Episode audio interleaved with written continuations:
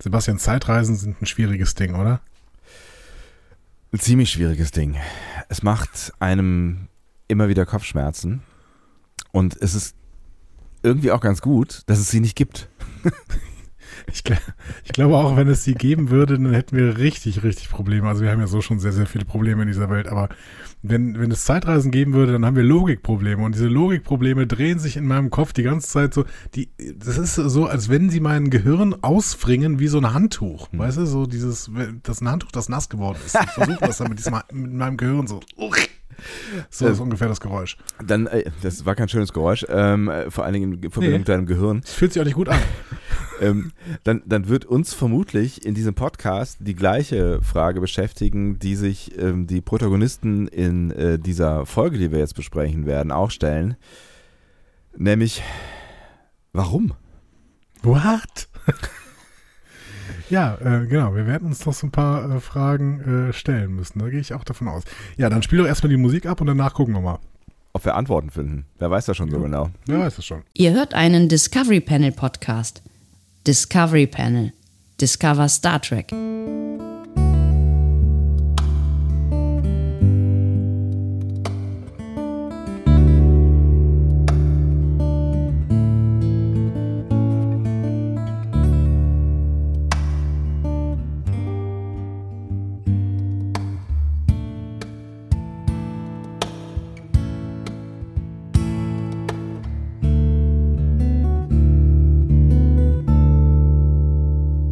Herzlich willkommen.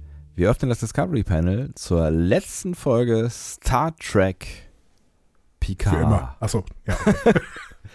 Season 2. Nein, nicht für immer, weil wir wissen ja tatsächlich schon, ähm, es äh, wird eine Season 3 geben. Ne? So, viel, ja. so viel ist klar. Ne? Sie ist sogar schon fertig. Ja. Ähm, das, da, da, können wir, da können wir uns dann auch in dieser Folge irgendwann drüber unterhalten, mhm, was, ja. was da drin wohl so passieren wird, weil wir hatten ja durchaus auch äh, immer mal wieder die, die Vermutung, dass vielleicht die Story aus der zweiten Season in der dritten Season ähm, eine Rolle spielen könnte. Dazu später mehr. Dazu später mehr, genau. Aber wir sind jetzt an dem Punkt, dass wir erstmal diese Season beenden werden, weil sie hat sich schon selber beendet mit dieser letzten Folge. Das ist äh, richtig. Farewell.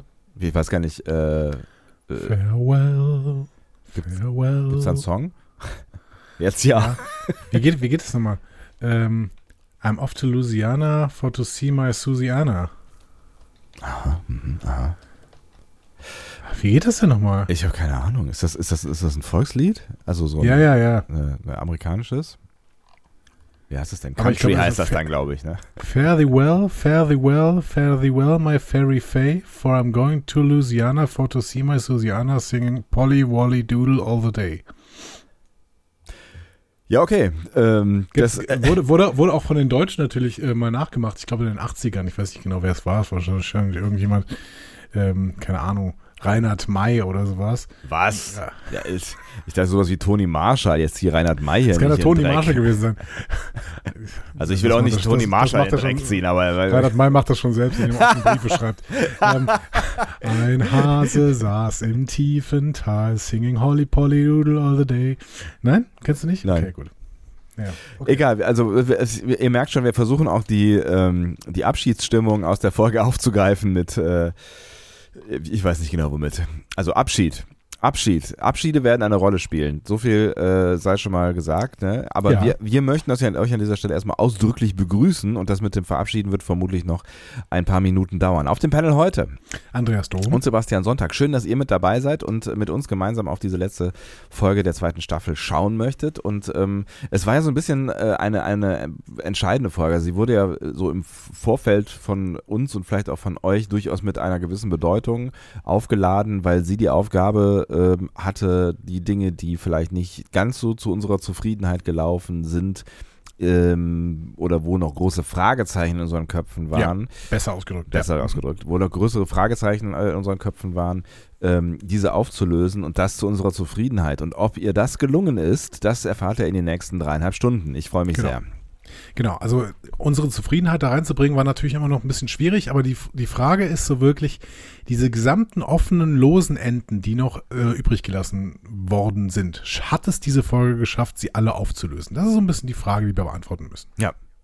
Und ähm, ich freue mich drauf. Also es ist, es ist in dieser Folge viel passiert, es ist in der Staffel viel passiert und ähm, ich, ich bin sehr gespannt, zu welchem Ergebnis wir dann äh, kommen werden, aber wir haben jetzt auch schon abgemacht, dass wir auch nochmal dezidiert so ein bisschen auf die zweite Staffel dann insgesamt gucken wollen und auch nochmal uns mit dem beschäftigen, ähm, was ihr denn eigentlich dazu so emotional äh, gesagt habt, wie, was, was, wie euch das emotional äh, beschäftigt hat, weil es ist, es war auf jeden Fall viel Diskussionsbedarf, das hat man ähm, ja schon allein daran gemerkt, dass ihr wirklich ähm, sehr intensiv mit uns darüber diskutiert habt, was euch beschäftigt ähm, ja.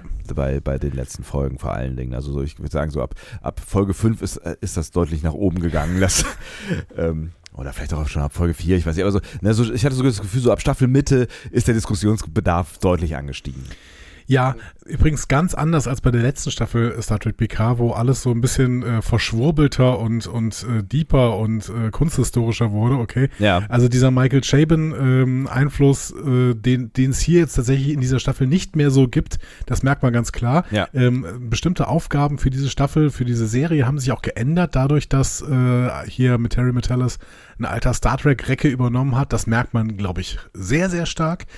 Ähm, ja, also Wobei ja, die Schmetterlinge, die Schmetterlinge werden ja noch eine Rolle spielen. Immerhin das. Ja, aber die Schmetterlinge sind ja kein deepes Bild mehr. Also im Endeffekt das ging es ja. Wurde ist nicht der ja, blaue Vogel.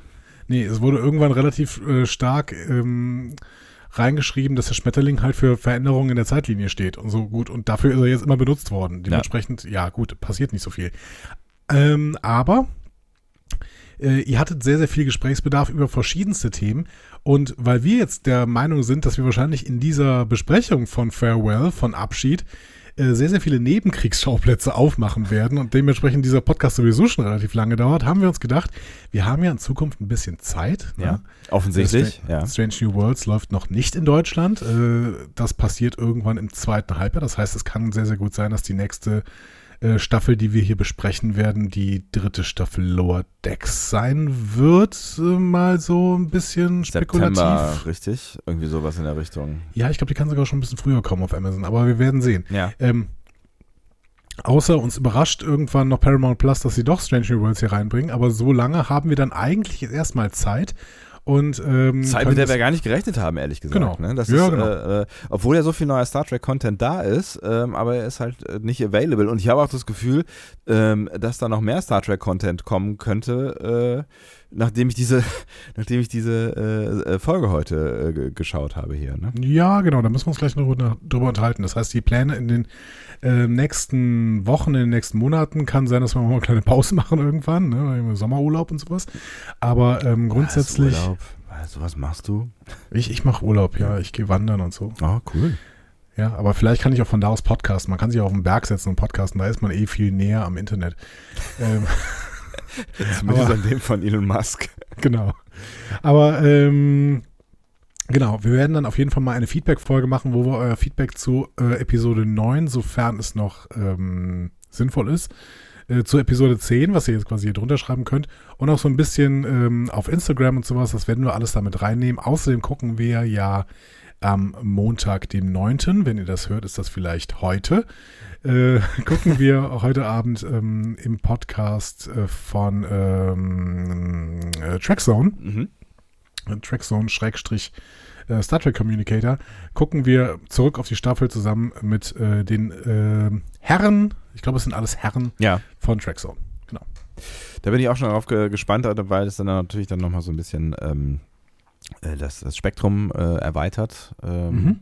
Mal gucken, ob es auch die Meinungsvielfalt erweitert, das werden wir dann sehen. Aber ähm, wir müssen uns ja natürlich jetzt erstmal hier gemeinschaftlich äh, irgendwie an dieser Folge abarbeiten. Und ähm, es, es ist ja wir auch. wollen es auch. Äh, Wir wollen es auch natürlich und es ist ja auch tatsächlich auch schon passiert äh, an der einen oder anderen Stelle, ähm, dass wir ähm, uns vielleicht ein bisschen überzeugt haben von dem einen oder von dem anderen, äh, ne, von der einen oder anderen Sichtweise des anderen ähm, bei Dingen, die wir vielleicht nicht so geglückt fanden. Äh, so, ne? Also Genau. oder umgekehrt, ne? Also du hast mir Wir auch pushen- schon, du hast mir auch schon Folgen madig geredet. Nein, nein, wir pushen uns jetzt gegenseitig Ja. in das Gute hinein. Das Ja. ist so ein bisschen das Ziel dieses Podcasts immer. Ne? Und ihr, ihr seid ja vielleicht schon auf der guten Seite oder habt ihr Ja. wollt jetzt noch Gründe finden, warum ihr diese Serie oder diese Folge gut finden wollt. Und die müssen wir jetzt zusammen suchen. Und Allerdings also- werden also- wir natürlich auch immer kritisch damit umgehen. Das heißt auch äh, Sachen ansprechen, die eventuell nicht so toll sind. Das heißt, warten wir mal auf das, auf das Feedback ab, würde ich sagen. Ähm, und- auf unser Feedback meine ich. Genau, und, und, und äh, vorab kann man schon mal festhalten, wo du das gerade so sagst, ne, Gründe finden, ähm, um diese Staffel gut äh, zu finden. Ich glaube, das ist gar nicht so schwer am Ende, wenn man Nö. irgendwann was mit Star Trek Nein, äh, am, am äh, Hut gehabt hat. Ne? Also egal, äh, was wir jetzt am Ende von dieser Folge halten werden. Ähm, das, das heißt, wie, wie schlägst du äh, vor, jetzt äh, weiterzumachen? Ich würde sagen, ich erzähle dir ein bisschen was über das Team hinter der Folge und dann gehen wir in die Folge rein. Also einfach so, direkt so, zack, zack, rein, ohne weitere Umschweife. Ja, warum nicht? Ja, warum nicht? Ja, also ich meine, ähm, wir möchten euch schon mal sagen, wir haben noch einiges vorbereitet an Feedback. Wir äh, haben auf Instagram gefragt, äh, ich habe, glaube ich, auf Instagram gefragt. Ja. Wir haben ganz, ganz viel Feedback im Blog vorbereitet und schon gelesen und schon ein bisschen ähm, äh, aussortiert, was wir dann gerne mal ansprechen möchten. Wir haben ein bisschen Audio-Feedback bekommen. Vielen Dank da Ja. an dieser Stelle schon mal. Ähm, also das wird ähm, spannend, ähm, mit eurem Feedback zusammen dann nochmal auf die Folge, auf die Staffel zurückzugucken. Dann So. schauen wir ja, was diese Folge uns äh, bietet und ähm, äh, fangen noch in, in gewohnter Manier, wie du es gerade angedeutet hast, einfach an. Autoren dieser Folge, Christopher Monfett und Akiva Goldsman. Beides jetzt nicht so die unbekanntesten Namen für uns mittlerweile. Christopher, Christopher Monfett, eben auch einer dieser Supervising Producer, ähm, hat äh, in dieser Staffel schon Penance und Assimilation geschrieben. Ähm, also das heißt die, Moment, zweite und vierte Folge, glaube ich. Und ähm, wenn ich so ein paar Stichworte wieder nenne, dann kommst du auch wieder rein, wer das war. Das war nämlich Dritte. äh, dieser dritte. Zweite und dritte. Ja. Zweite und dritte. Äh, der Mann war dieser Unterhaltungsjournalist, der für IGN geschrieben hat und dann äh, dieses Hellraiser-Comic auch Ah, geschrieben hat ja, ja. Ne, und dann Mhm. ähm, irgendwann ins Fernsehen gegangen ist. 12 Monkeys gemacht hat, Terry Metellus ähm, da kennengelernt hat und deswegen jetzt bei Star Trek ist. Ähm, und Akiva Goldsman, ähm, ja, den haben wir ja sogar schon persönlich kennengelernt bei der, Star bei der äh, PK-Premiere in Berlin. Ja. Ähm, siebter Credit jetzt als, Spre äh, als Schreiber für PK, drei Credits für Discovery. Das heißt, ähm, ja, also mit zehn Credits für die äh, neueren Serien.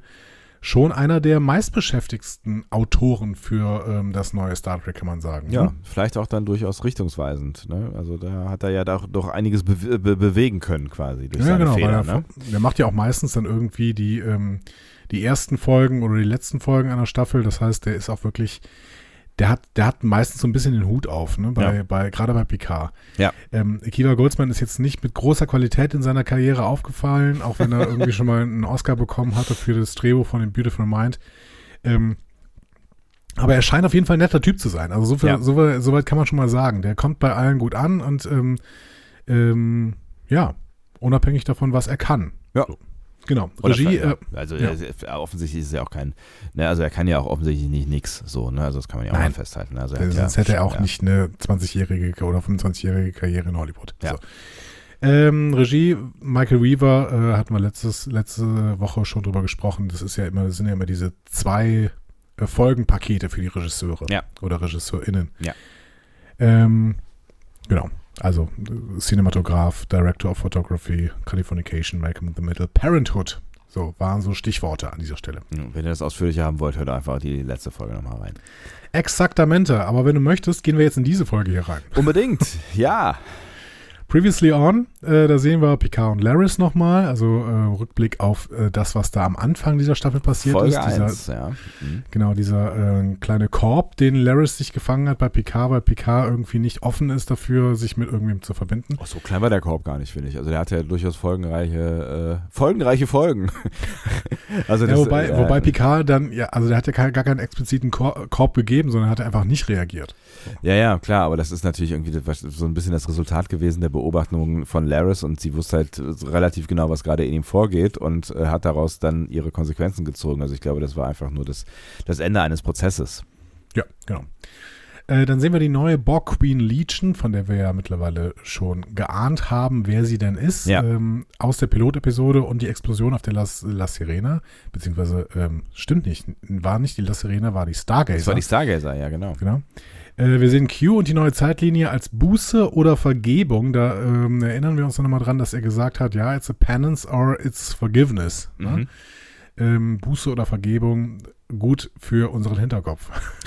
Ja, und die Frage, warum?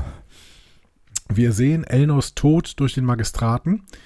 Ähm, wir sehen Talon und ihre Aufopferung für René Picard. Ähm, also, dass sie das, dass sie sich eben auch auf, aufopfern möchte. Mhm. Ähm, wir sehen Cora, die von Q befreit wird. Wir sehen äh, René, die auf Europamission gehen soll und äh, dass die Erde Sung brauchen wird, als Aussage der neuen Borg Queen. Ähm, wir sehen dementsprechend einen doppelten Plan von Sung, nämlich Picard ausschalten und zum Mission Control, um da irgendwie René aufzuhalten. Mhm. Ähm, wir sehen die Romanze zwischen Theresa und Rios. Wir sehen Jean-Luc, der äh, mit dem Schlüssel zum Zimmer, den er da irgendwo aus, dem, aus der Wand rausholt, äh, die Zimmertür öffnet und den Suizid seiner Mutter ähm, quasi ermöglicht. Mhm. Und wir sehen Borg Ratis Diebstahl der La Sirena und ihre Prophezeiung, dass es zwei Renés geben müsste. Hm. Ja. Und jetzt mit dieser Vorlage Ja. Also man hätte so ein bisschen durch diese Previously On, wenn man sich das, wenn man sich genau überlegt hat, was da alles in diesem Previously On gezeigt worden ist, hätte man auf vieles schon kommen können. Auf jeden Fall, ich habe auch gedacht, mein Gott, sie packen ja irgendwie alles nochmal aus, aber es ist ja auch irgendwie klar, dass, äh, ähm, naja, dass, dass viele dieser Fäden, über die wir eben schon gesprochen haben, jetzt halt irgendwie zusammengeknotet äh, werden müssen oder zu irgendeinem Ende geführt werden müssen. Ähm, und äh, damit, damit ist ja auch irgendwie klar, dass sie am Anfang viel ansprechen müssen. Wo ich mich ein bisschen gewundert habe, ist, dass, dass wir Theresa tatsächlich äh, da nochmal im Vorspann sehen, weil wir Mhm. irgendwie schon darüber gesprochen haben, dass ähm, wir beide eigentlich davon ausgegangen sind, dass die Geschichte auserzählt ist. Ist sie offensichtlich nicht, wie wir jetzt wissen. Ähm, Aber mit dem, mit, mit dem Rest hatte ich schon so, ein- so ein Stück weit gerechnet. Also auch, dass, äh, dass die, die ähm, Laris Tellen-Geschichte da nochmal eine Rolle spielen wird, war ja irgendwie. Äh, Ja. Ne? Aber ich fand es ganz spannend. Also drei Dinge, die finde ich sehr, sehr, wenn man ein bisschen drüber nachdenkt, haben die schon sehr, sehr ähm, einen Vor Ausblick auf diese Folge gegeben. Ja. Um, um nicht zu sagen, die Folge gespoilert, wenn man wirklich drüber nachdenkt.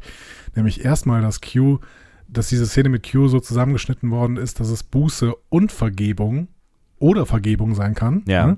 Also Penance or Forgiveness. Und wenn man darüber nachdenkt, okay, Forgiveness, dann kann es ja eigentlich nur Picard mit sich selbst sein. Ja. So. Ähm, dann, dass Elnos Tod nochmal gezeigt wird, ne, Ja. ist auch ein ganz ja, klares Foreshadowing für das, was da kommen könnte. Ja. Und das war wirklich auch nochmal den Satz von Talon hören, ich, hab, ich gebe mein Leben für René Picard. Das sagt sie ja vorher. Ne? Mein Leben besteht nur für René Picard. Du hast recht, ja, ja. Das sind auf jeden Fall äh, drei, drei ordentliche Hinweise gewesen, ja. Genau, ja. Ähm, okay, und dann gucken wir mal, was äh, diese Folge aus diesen Hinweisen gemacht hat. Ja, äh, äh, auf geht's. wir sehen La Barre, das Chateau, und zwar mittags. Ne? Ja, mal nicht im Dunkeln. Es, es, Nicht im Dunkeln. Es scheint ab und zu die Sonne offensichtlich, auch in Frankreich. Äh, Picard erinnert sich im Chateau an alte Zeiten, in denen das Chateau beschossen wurde, Mhm. im 21. Jahrhundert. Mhm. Und sie überlegen, ob die Einschusslöcher, die sie finden, ein Hinweis darauf sind, dass sie in der richtigen Zeitlinie sind. Das war meine erste Irritation dieser Folge. Also, in der Staffel wird ja immer wieder erzählt, dass diese Zeitlinie auch in der Vergangenheit anders ist. Ja. Ähm, sind die Scha Einschusslöcher im Chateau nicht in jeder Zeitlinie da, wenn die Zeitlinienänderung erst durch René Picard klar wird? Oder zumindest in jeder relevanten Zeitlinie?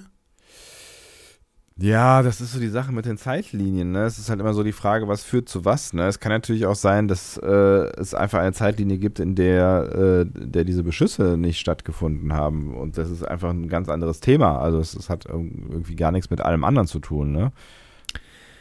Also ich habe das Gefühl, das war hier das erste Prädestinationsparadox, so nennt man das ja. Ne? Die Ereignisse, die wir gesehen haben, können nicht stattfinden, wenn die Ereignisse, die wir gesehen haben, nicht stattgefunden haben. So. Ne? Das Ja. ist so der erste Moment, wo im Prinzip unser, unser Hirn sich so ein bisschen ausfringt. Ne? So, so schon mal so ein bisschen so. so ne? Ja. Ähm, Also die Zeitlinie funktioniert vielleicht nur, wenn Picards Vorfahren die Einschusslöcher finden und wenn Picard einen Schlüssel später da versteckt, wo er ihn versteckt, dazu später mehr. Mhm. Und dieses Prädestinationsparadox, ne, dass Ereignisse, die es geben muss, damit das, was hier jetzt stattfindet, stattfinden kann, aber auch das, was hier stattfindet, muss es geben, damit die Ereignisse stattfinden können. Ne? Es ist extrem schwierig, ja. Hast du, Ja. hast du die, ich musste, ich musste da bei diesem Ganzen, was, das wird ja noch eine Rolle spielen, du hast den Schlüssel gerade schon angesprochen, das wird ja noch eine intensive Rolle spielen, genau diese, diese Fragestellung. Hast du, hast du die Serie Dark gesehen? Nee. Deu- Deutsche Netflix-Produktion. Nee, habe ich nicht gesehen.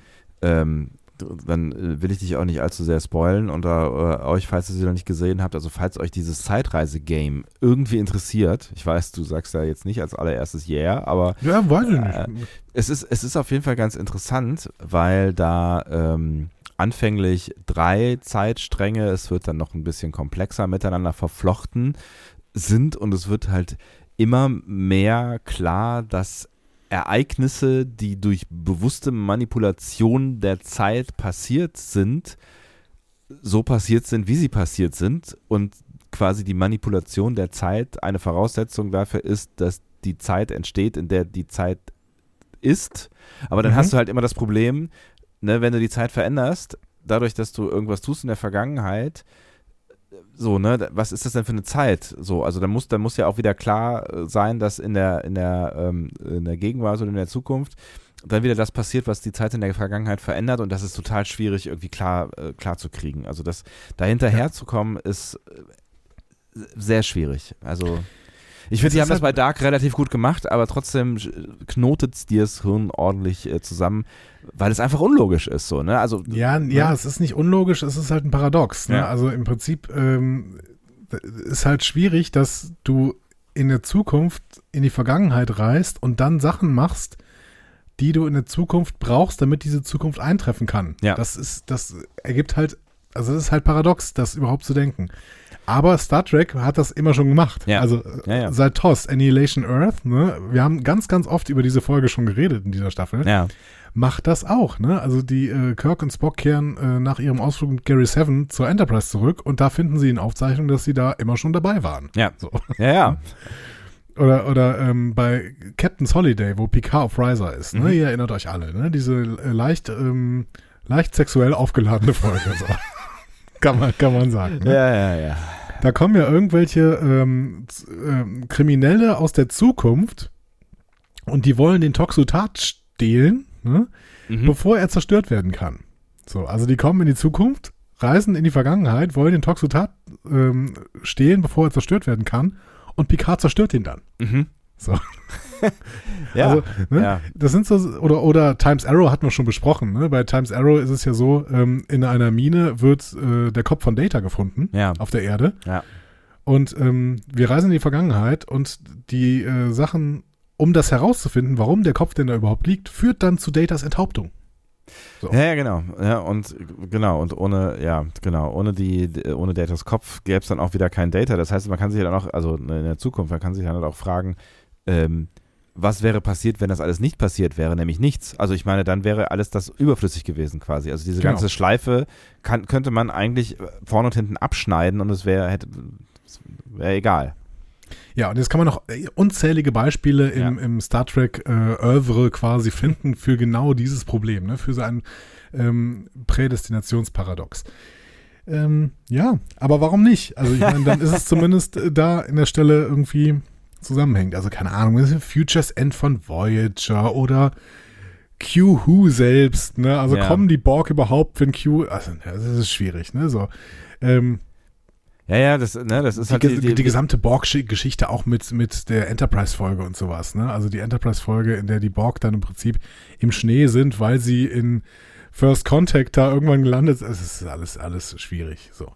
Es ist alles schwierig und ähm, es ist es ist halt ein Vehikel am Ende, ne? Also es, wie gesagt, es ist gut, dass es keine Zeitreisen gibt, weil ich glaube, das würde ganz schöne Knoten machen äh, Ja. in, in äh, unsere Welt, so, ne? Ähm, also auch wenn es sowas wie Zeitwächter geben sollte, äh, ich weiß nicht, ob die, da werden wir irgendwann noch zu kommen in dieser Folge, ich weiß nicht, äh, ob die wirklich auch sowas wieder entknoten könnten in, in, der, in der realen äh, Welt. Es ist einfach, also ich würde es gerne, gerne mal sehen tatsächlich, um zu wissen, ob das tatsächlich so ist, wie es ist. Also wie aber, ne, also wie, wie die Realität vielleicht das mit physikalischen Gesetzen aufheben könnte, aber ich glaube, es funktioniert einfach nicht. Es ist einfach, es ist, es überschreitet unsere, unsere Logik. Aber es ist ein gutes Vehikel an der einen oder anderen Stelle und ich finde, Ja. sie haben es hier äh, auf jeden Fall als Vehikel ähm, ganz, äh, ganz gut eingesetzt. Bleiben mir nur noch zwei Fragen. Ja. Erstens, wer hat wann, in welcher Zeitlinie, die geborgten Soldaten aus den Wänden im Keller entfernt? Hm? Hm? Warum sind, sind die jetzt weg oder was? Nein. Nein, aber die sind in der Zukunft weg. Ach so. Ja, pff, äh, vielleicht gab es irgendwann mal Schlossumbauten und dann werden die entfernt. Mhm. Okay. Ja, Unklar. unklar, ja. Die, und die zweite Frage ist, warum überlegen Sie denn jetzt, ob die Einschusslöcher schon ein Hinweis darauf sind, dass Sie in der richtigen Zeitlinie sind, wenn doch im Prinzip das, was Sie da eigentlich verhindern wollten, noch gar nicht passiert ist? Weiß Ich verstehe diesen ganzen Satz an dieser Stelle überhaupt nicht. Nee, ich hatte auch irgendwie so ein bisschen, also die ganze Szene, die war so ein bisschen irgendwie, ich habe auch irgendwie gedacht, was ma- machen die eigentlich Smalltalk oder ich weiß nicht, also es war so ein bisschen so, ah, wir sind gerade alle aufgestanden, hat jemand einen Kaffee, so und was, was, was geht dir gerade so durch den Kopf? Ach ja, ich denke mal über diese Löcher hier nach, guck mal, da sind die noch und so. Hat das jetzt irgendwas mit unserer Zeitlinie? So, keine Ahnung, weiß ich auch nicht, ja, ist auch egal, okay. Noch jemand Milch? So, also es war so, weiß ich nicht, es war so, so, so, so nebenher, also so nebenher da, da, da, da reingesagt, ohne Bedeutung und ohne, dass ich erkennen konnte, woher es kam. So. Und es führt ja, Ja, auch zu nichts. Also wo es, her, wo es herkommt, ist klar. Ne? Also Sie kennen diese Löcher aus der Zukunft, in der Picard äh, in, dem, in diesem Schloss wieder wohnt, so in dem Chateau. Und sagt, ja, okay, wenn die in der Zukunft, in die ich eigentlich will, wenn die da drin sind, dann ist das ja vielleicht ein Hinweis darauf, dass wir auf dem richtigen Weg sind. Ja, aber das ist, das ist halt irgendwie eine total bescheuerte Annahme, weil äh, spätestens Q ja hinterher äh, in dieser Folge noch sagen wird, und das müssen ja alle eigentlich Anwesenden auch zu diesem Zeitpunkt schon verstanden haben, dass es halt äh, multiple Universen gibt, in denen Dinge gleich passieren. Ne? Also er sagt ja, Ja. Irgendwo, äh, in, in jedem anderen Universum passiert das und das so, ne? Und es gibt nur ein Universum, wo das nicht passiert. Also warum sollten nicht in 150 verschiedenen äh, Zeitmöglichkeiten diese Einschusslöcher auch da sein? So. Aber vor allen Dingen, wenn die Antwort ja gewesen wäre, hätten die dann einfach überhaupt nichts mehr gemacht? einfach gesagt, ja gut, dann können, also dann ist ja eigentlich egal, was Das, jetzt ja. passiert. Ne? Dann können wir uns jetzt hier hinsetzen und einen Kaffee trinken. Ja, ist auch wahrscheinlich gefährlich, das mit der Renee. Also ist ja, also lass man das lieber. Genau. Weil die Anschlusslöcher sind ja schon da. Ja, genau. Ist alles gut. okay. Ja, es ist, also es ist keine Ahnung, es ist wirklich eine schräge Szene und dann kommen ja irgendwie noch Ruffy und Seven irgendwie um die Ecke. Ich weiß nicht, waren die auf dem Klo oder so? Also es ist so, ich, keine Ahnung, ich fand diese Szene irgendwie schräg.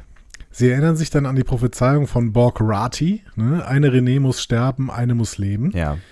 Ähm, und Rios checkt überhaupt nichts, ne? tappt völlig im Dunkeln. Ne? Ähm, Talon checkt dann aber irgendwas. Und man, man sieht dann kurz, oh, Moment, Ratter, Ratter, Ratter. Und Mhm. Picard guckt sie an und sagt, "N- Moment mal, Ratter, Ratter, Ratter, jetzt checken sie es beide. Ne? Mhm. Ähm, ja, sie merken beide, zwei Renés, das kriegt man nur hin, wenn Talon, die sich ja offensichtlich optisch verändern kann, Mhm. die Rolle von René einnimmt. Hast du das in dem Moment schon gecheckt, dass das ihr Plan ist? Ja, Okay. ich habe das gecheckt, vor allen Dingen, weil wir vorher irgendwo eine schöne Twitter-Diskussion mal hatten, was denn passieren könnte. Und dann hat irgendwer, äh, ich glaube, ich glaub, Tanja hatte geschrieben, eigentlich muss Talon die Rolle einnehmen. Mhm. So. Und ähm, dann war noch diese äh, Was bisher geschah Szene mit Talon, die sagt, ja, ich äh, habe mein ganzes Leben René Picard gewidmet. Naja. Und dann, dann habe ich echt gedacht, ja, okay, gut, dann gibt es eigentlich nur einen, einen Outcome.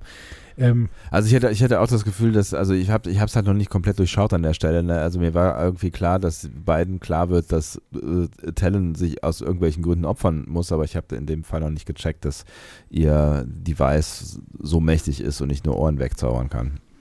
Ich muss aber schon mal sagen, vielleicht können wir das hier an der Stelle schon thematisieren. Ja. Mir ist Talon als Person überhaupt nicht klar. Also, Mhm. warum hat die überhaupt weitere Fähigkeiten? Ist die jetzt eine Romulanerin oder nicht? Ähm, Fähigkeiten kriegt die doch auch nicht von den Reisenden, auch wenn das später gesagt wird, dass die Reisenden irgendwie die Supervisor beauftragen. Aber offensichtlich ist das ja einfach eine Supervisorin und eine Romulanerin. Warum kann die denn überhaupt ihre, ähm, ihr optisches verändern? Romulaner können das doch gar nicht. Die, die äh, machen das doch chirurgisch, zumindest in der Zukunft, die wir da gesehen haben. Ja, es ist halt die Frage, aus welcher, aus welcher Zeit sie jetzt kommt oder ob Zeit überhaupt eine Rolle spielt, weil ich meine, wenn du halt so ein Zeitkopf bist, dann kannst du dich ja eigentlich aus allen Zeiten bedienen und ähm, aber ist sie ein Zeitkopf? Nee, aber sie wird ja offensichtlich von diesen Wächtern beauftragt, wie du gerade ja gesagt hast. Ne? Das heißt, die könnten sie ja mit diesen Tools ähm, versorgen, ähm, mit, mit denen sie nicht ihre Ohren abschneiden muss, sondern äh, sich halt holographisch verändert oder wie auch immer das funktioniert. Das heißt, Moment, ich muss mein, mein Hirn darf nicht explodieren. das ist jetzt eine Romulanerin, die aus irgendeiner Zeit rausgenommen worden ist. Ja. Und die Traveler haben ihr beigebracht, wie man sich optisch verändert und wie man auch diese Gedankenübernahmenummer kann. Ne? Also ich meine, am Anfang, als Picard zum Watcher geführt wird, da gab es ja diese komische, diese komische Geister-Gedankennummer. Ne? Man berührt sich und dann ist plötzlich der Geist irgendwo anders drin. So. Ja. Äh, das können sie ja auch. Das ist ja auch nicht keine Romulaner-Technik. Nee, aber es ist ja auch völlig unklar, wie du gerade schon gesagt hast, aus welcher Zeit sie wirklich stammt. Ne? Und nachdem wir jetzt gelernt haben, wie äh, offensichtlich da das Mitarbeiter-Recruiting abläuft, äh, da werden offensichtlich irgendwie random Leute aus verschiedenen Zeiten. Spielst mit? Jo. cool. Genau. Rausgeholt, die äh, vielleicht auch keine, keine klare Struktur im äh, Leben haben und äh, ja, die nichts zu verlieren noch, haben oder wie auch immer. Da würde ich noch eine Änderung, äh, würde ich noch einen Unterschied drin sehen. Ja. Ich habe das Gefühl, dass Coral zum Beispiel später Traveler wird. Ja. Aber ähm, Talon, Talon ist ja nicht. kein Traveler. Hm. Die ist ja nur beauftragt von den Travelern.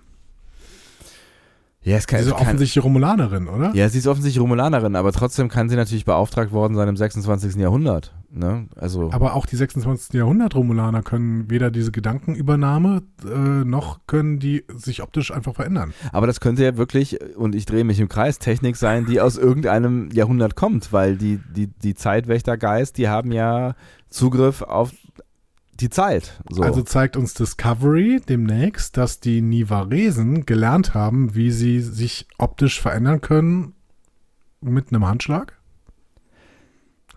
Ja, oder halt irgendwann. Also ich meine, das kann ja auch aus dem 6000. Jahrhundert, Jahrtausend äh, kommen. So, also es ist ja, Zeit ist ja doch recht weitläufig. Mhm. Deswegen, ne, also auf dieses ganze Zeitwächter-Game, da muss man eh nochmal, ne, also ich meine, wie viele, wie viele Angestellte haben die denn, ne? Also ich meine, wir reden, wir, wir, reden ja hier von, weiß ich nicht, jetzt, wie, wie, wie, wie lange diese Zivilisationen noch überleben werden, aber vermutlich wird es ja noch ein paar, paar, paar tausend Jahre so laufen, ne?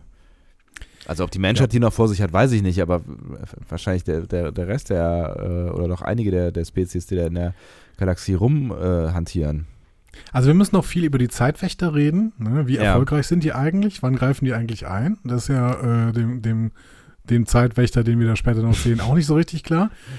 Ähm, und nee. ich sagte ja, ich, es, es, gab auch noch einen Hinweis.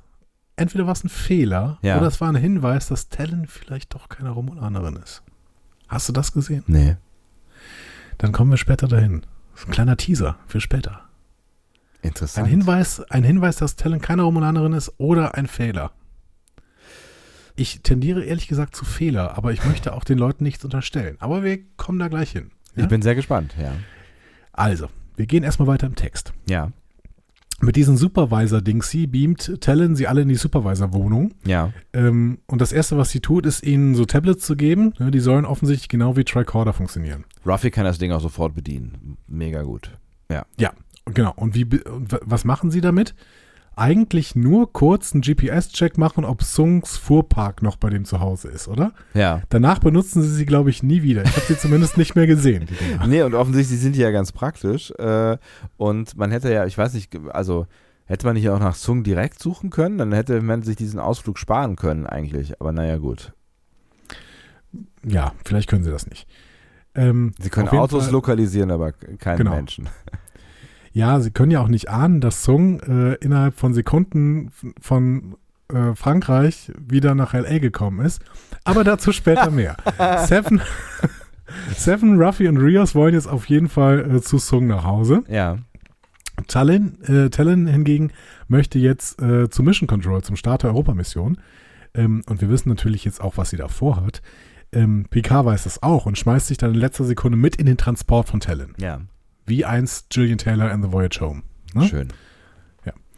Ähm, genau. Die anderen sind kurz ein bisschen äh, schockiert. Ähm, Was macht der Alte jetzt schon wieder? genau.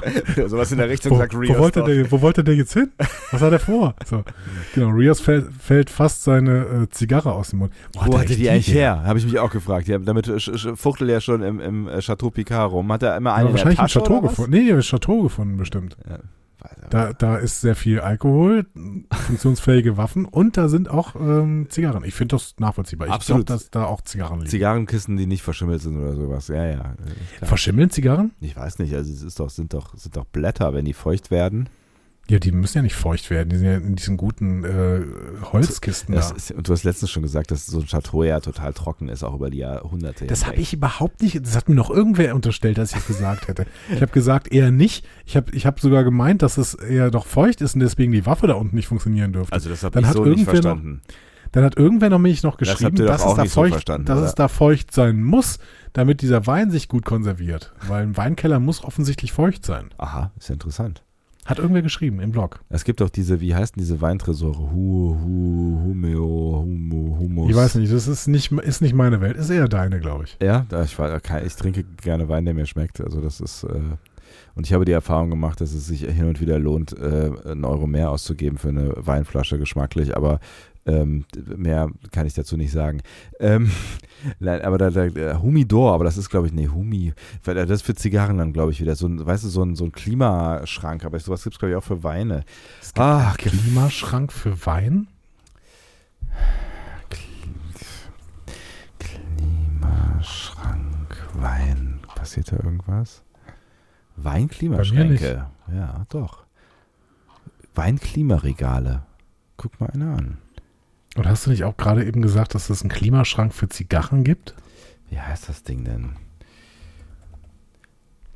Humidor, tatsächlich. Humidor ist äh, ein Zigarrenschrank, tatsächlich. Äh, Mehrzahl Humidore, ein aus Holz oder anderen Materialien gefertigter Behälter, in dem Zigarren gelagert werden. Die Größe äh, variiert von handlichen Reisehumidoren in kleinen Kisten bis zu Schränken, Kommoden. Und da geht es um die relative Luftfeuchtigkeit und die sollte im Bereich von 68 bis 75 Prozent sein. Guck mal an, das ist doch äh, relativ hoch. Wenn man diese Luftfeuchtigkeit hat, es Ja. hat ja auch irgendwer geschrieben, ich suche gerade die ganze Zeit diesen Beitrag, weil den äh, können wir natürlich jetzt super gut gebrauchen, aber ich finde ihn gerade nicht. Ähm, vielleicht war es doch auf einer die. Ah, doch, hier. Vermutlich. Also. Okay, nee, aber der hatte was zu den Waffen geschrieben. Ja. Ähm, ich wollte etwas zu der 90 Jahre alten äh, Pistole sagen, sagt der Zauberer. Mhm. Ich bin zwar kein Waffenexperte, aber es handelt sich bei der Waffe um eine Walter P38. Diese war auch die Standardpistole der Wehrmacht während des Zweiten Weltkriegs, würde also zur Geschichte des Chateaus passen. Ich halte es aber für außerordentlich unwahrscheinlich, dass das Ding schießt. Der Keller ist feucht, die Waffe lediglich in einer Kiste aus Metall. Vermutlich würde die Munition nicht mehr funktionieren, weil das Pulver irgendwann feucht geworden wäre. Das wäre noch die beste Variante für unsere Helden, denn im schlimmsten Fall zündet die Mission, äh, Munition und ihm fliegt die Waffe um die Ohren. Hm.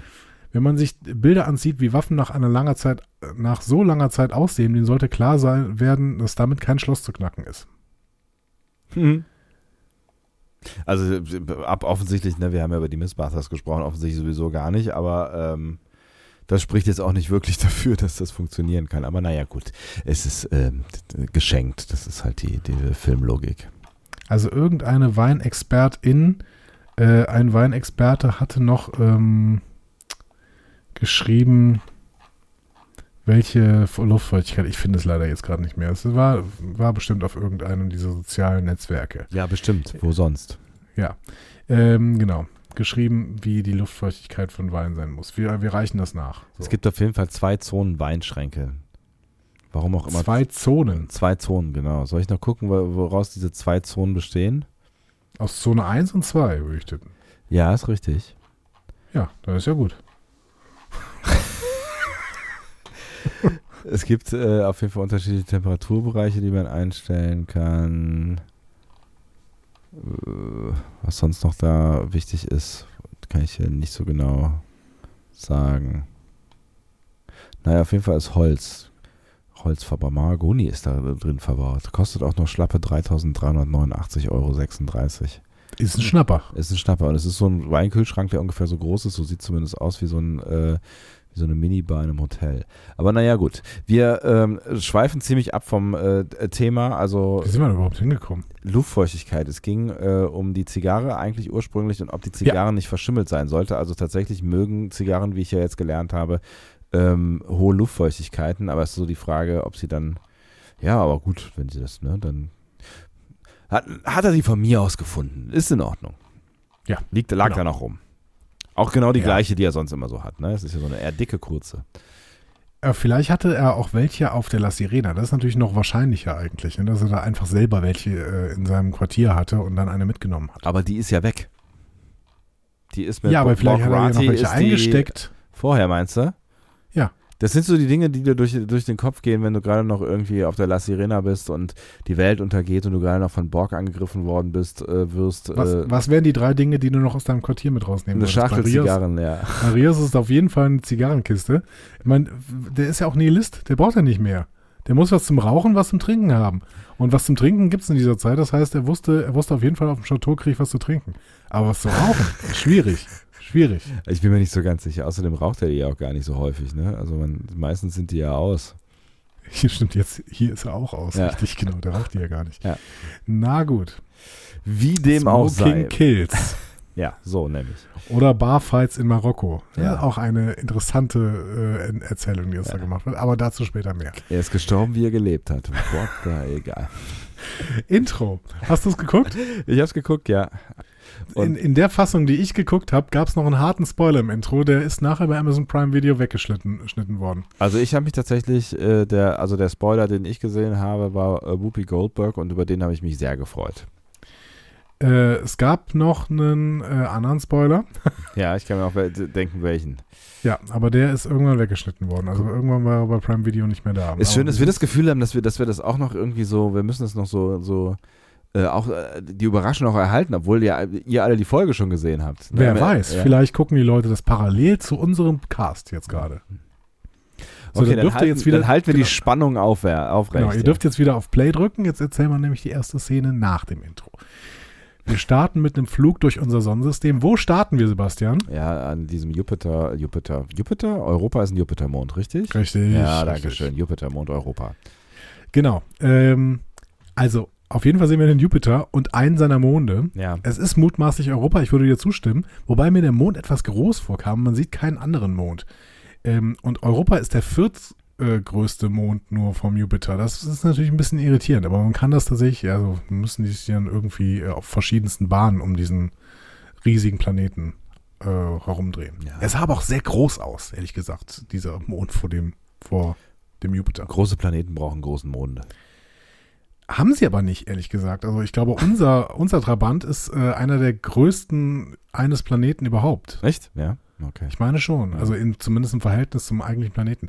Also ähm, Europa ist wie gesagt der viertgrößte ähm, Mond. Der, der größte ist Ganymed, der zweitgrößte ist Callisto und der drittgrößte ist Io. Erinnerst du dich noch? Io.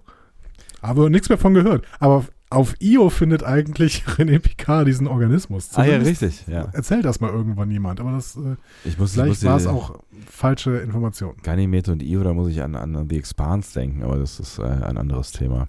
Ja, aber wahrscheinlich nutzen die, die auch aus Gründen diese Namen. Ne? Hm. Nutzen die nicht auch Europa? Weiß ich gar nicht mehr genau. Ja.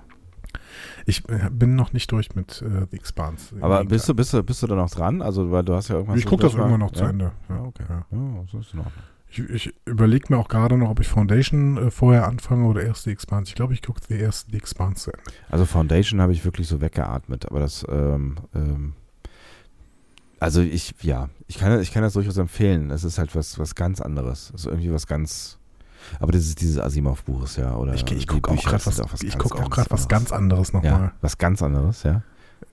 Äh, Outer Range. Es gibt ja noch ein Stichwort. Ähm, ähm, Farmer findet Loch im Boden. Ja, Farmer ist der Typ, der die Dinosaurier äh, ähm, im, im, im Jurassic Park äh, äh, nicht gejagt hat, aber äh, Nein, das ist er nicht. Äh, Farmer ist Thanos. Thanos? Was? aus, ähm, aus den Marvel-Filmen. Josh Brolin heißt der Mann. Und der hat keine Dinosaurier im Jurassic Park gejagt. Moment mal. Outer. Na, seid ihr noch interessiert in diesem Podcast? Es ist Apple TV Plus, oder? Ja, genau. Äh, nein, stimmt nicht. Ist Prime Video, Entschuldigung. Ah, dann meine ich was anderes. Warte. Outer Range, moderner Western ist das, ähm, in der Josh Brolin auf seiner Farm plötzlich noch im Boden findet. Und dann wird es sehr strange. Das ist ziemlich, das ist ziemlich, ziemlich strange, weil äh, ich meinte Sam Neill und ähm, Der findet auch ein Loch im Boden? Sam Neill ist kein Farmer, sondern ein, ähm, ein Ex-Cop, glaube ich, in, in der Serie. Äh, genau, ja, ja, genau. Es ist sein letzter, wie das immer so ist, ne? Es ist sein letzter, ich erinnere mich wieder, sein letzter Arbeitstag. Ähm, und er fährt auf eine Farm, äh, weil er einen Anruf bekommen hat, dass da irgendwas Komisches passiert ist. Invasion heißt die Serie. So. Und äh, findet ein, ein, äh, ein Loch im Boden. Okay. Ja, Ja, es scheint ein, scheint ein Ding zu sein, jetzt Lö Löcher im Boden zu finden. auf jeden Fall. Ähm, gehen Und wir Sam nochmal in diese Folge hat, zurück. Hat, hat Dinosaurier gejagt. Also eigentlich nicht der Sam. Neill hat definitiv, also der Ja. hat sie nicht gejagt, aber der Aber hat sie ja. sehr bewundert. Der hat sie sehr bewundert und er hat äh, äh, quasi dafür gesorgt, dass alle wieder, also nicht alle, aber fast alle wieder heil, heil da rauskommen. Und der Sam. Neill spielt im neuen äh, Jurassic World auch wieder mit, ne? Ist das so? Ah, doch, den muss ich mir angucken. Laura Dern, Sam Neill und Jeff Goldblum spielen, glaube ich, alle drei wieder mit. Ernsthaft? Jeff Goldblum? Das ist ja witzig. Der, hat, der macht auch nichts mehr, ne? Den fand ich ja, also der, Doch, der war, der hatte auch, der Ja. hat auch in, äh, in äh, Tor 3, Tor Ragnarök von äh, Taika Waititi im, ähm, äh, im Marvel Cinematic Universe mitgespielt. ist der eigentlich, kann der was? Weil der von Jeff Waikiki, Goldblum. nein, weil der, der, der, äh, der, der Film, hast du ihn schon gesehen, weil der von Waikiki ist. Ja, den habe ich äh, schon gesehen. Ähm, Ja. Ich habe ja alle Filme dieser dritten Phase jetzt schon gesehen, Ah, ne, okay. wie ihr auch hören könnt in Einfach Marvel, äh, an der Podcast. Äh, der- Unserem also freundlichen. Schwestern-Podcast, ja. Hm, Schwester, finde ich gut. Ja. Ähm, ja, fand ich einen der besten Marvel-Filme tatsächlich. Weil jetzt Ist, ist, ja auch ein typischer Taika Waititi-Film übrigens, ja. Ähm, jetzt ist ja äh, der, der äh, äh, zweite Doctor Strange rausgekommen, jetzt sind gerade aktuell in den Kinos, ne? Ja. Äh, ist das wird, glaube ich, auch was, wenn du Knoten im, im Hirn magst, ne? Ist Doc- Doctor Strange und was die, das, das Strange Meta Multiverse of Madness. Genau, äh, und ich habe mir sagen lassen, dass es viel Madness in diesem Film gibt und wenig Struktur. Und ähm, ich komme ich komm nur drauf, weil dieser, der Regisseur, das ist der Regisseur, der die, die erste Spider-Man-Trilogie gemacht hat, also hier die mit, mit äh, ähm, wir haben letztens noch drüber gesprochen, Tobey Maguire, mhm. genau, Sam Raimi. Und ähm, äh, da, da gibt es halt Stimmen irgendwie im Netz, äh, die irgendwie sagen, dass das, dass das einer der besondersten und herausragendsten Filme ist, äh, die das Marvel Cinematic Universe jemals hervorgebracht hat, weil er so anders ist. Und Sam Raimi ist ja auch ein großer Hor- Horrorregisseur, Tanz der Teufel und so weiter. Und ja, Tanz der Teufel, natürlich. ja, ja, und der hat, der hat wohl auch ordentlich Horrorelemente da reingebracht und es gibt auch sehr viele Leute, die sagen, das ist der größte Scheiß, den sie je gesehen haben aus dem Marvel Cinematic Universe. Also da bin ich mal. Das würde, würde mich nicht wundern, ehrlich gesagt. Ja. Äh, weil der erste, der erste Doctor Strange war auch ganz, ganz großes Kino. Nicht. was ein bisschen schade ist, weil ich meine, äh, Die Figur ist gut, ja. ja, und Benedict Cumber Cumberbatch ist halt ein geiler Schauspieler. So. Aber ähm, gut, das sehen auch andere Leute anders, dass dieses Doctor Strange-Ding. Ich weiß, wir haben äh, eine Hörerin, die ähm, äh, Anna, die Bisserwässerin, die auch bei Einfach Marvel zuhört, die wird mir jetzt äh, vehement widersprechen. Ähm, aber gut. Es liegt ja auch meistens im Auge des äh, Betrachters. Und deswegen hatte ich mich dann mit Regisseuren die, dieser, dieser Filme auseinandergesetzt, also dieser Marvel-Filme, hab da mal so ein bisschen durchgescrollt und habe dann auch Waikiki gesehen. Und äh, äh, der wiederum ähm, ist auch durchaus äh, intensiv beteiligt an äh, Mandalorian äh, und äh, diversen Dingen, die da gerade in dem Star Wars äh, Kosmos passieren. Und ich glaube, der macht spannende Sachen. Also ich finde ich habe ich hab so eine Doku ge- gesehen über das, das Making of Mandalorian und ich fand den irgendwie interessant. Also irgendwie ein interessanter Typ.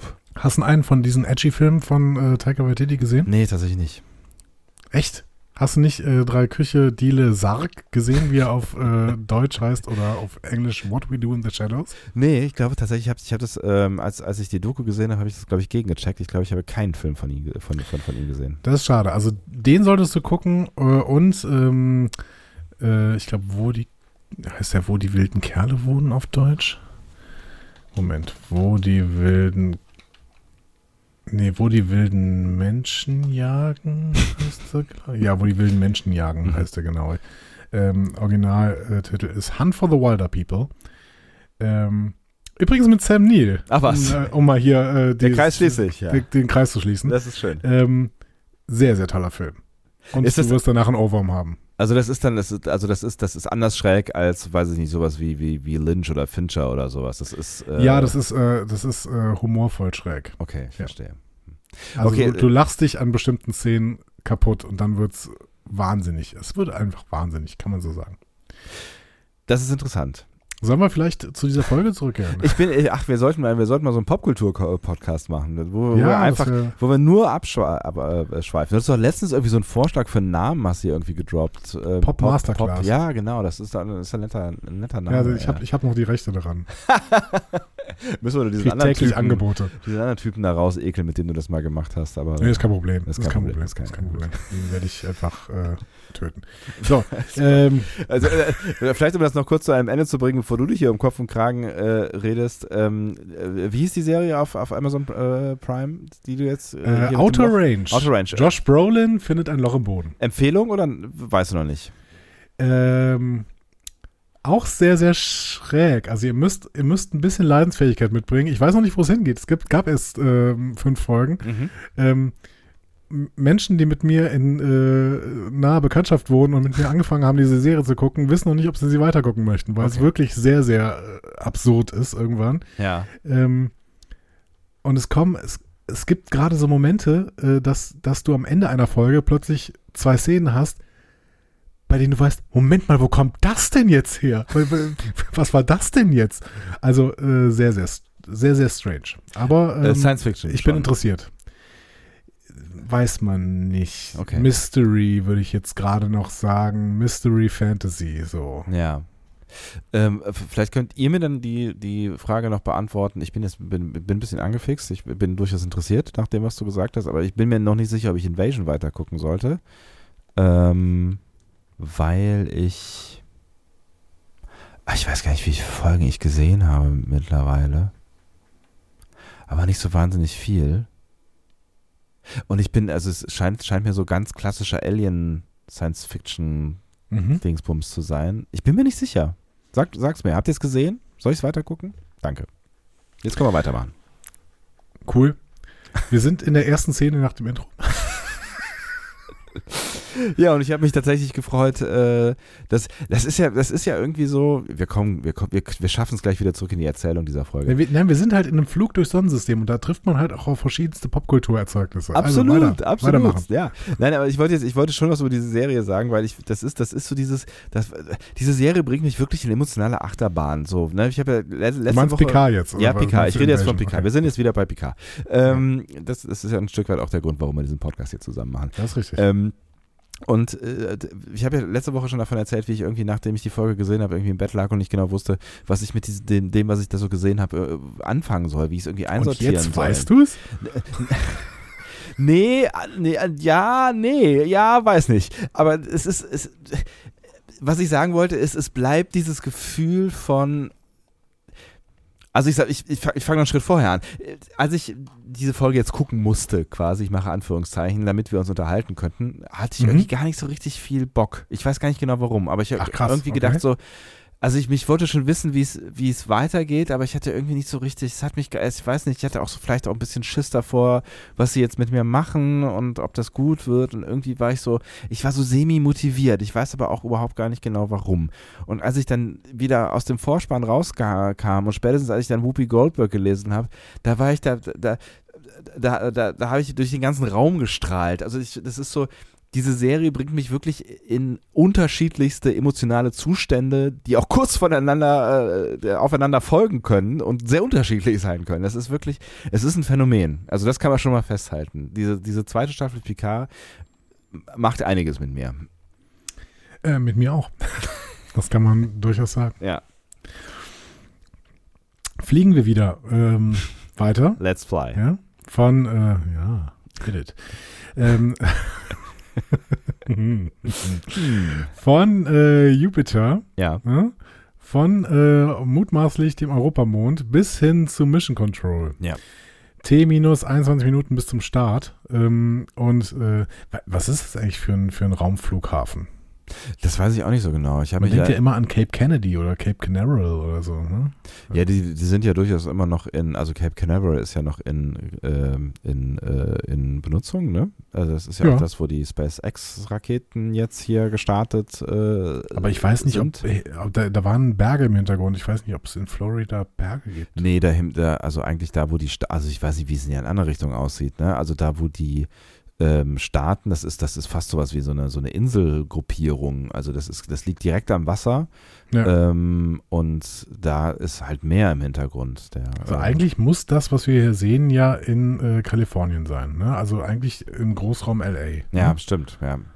Sonst, äh, also so, spätestens sonst wird es wirklich sehr schwierig, wie alle Leute immer irgendwo da hinkommen. Aber ich meine, es ist ja eh schwierig. Also, ja. Ja.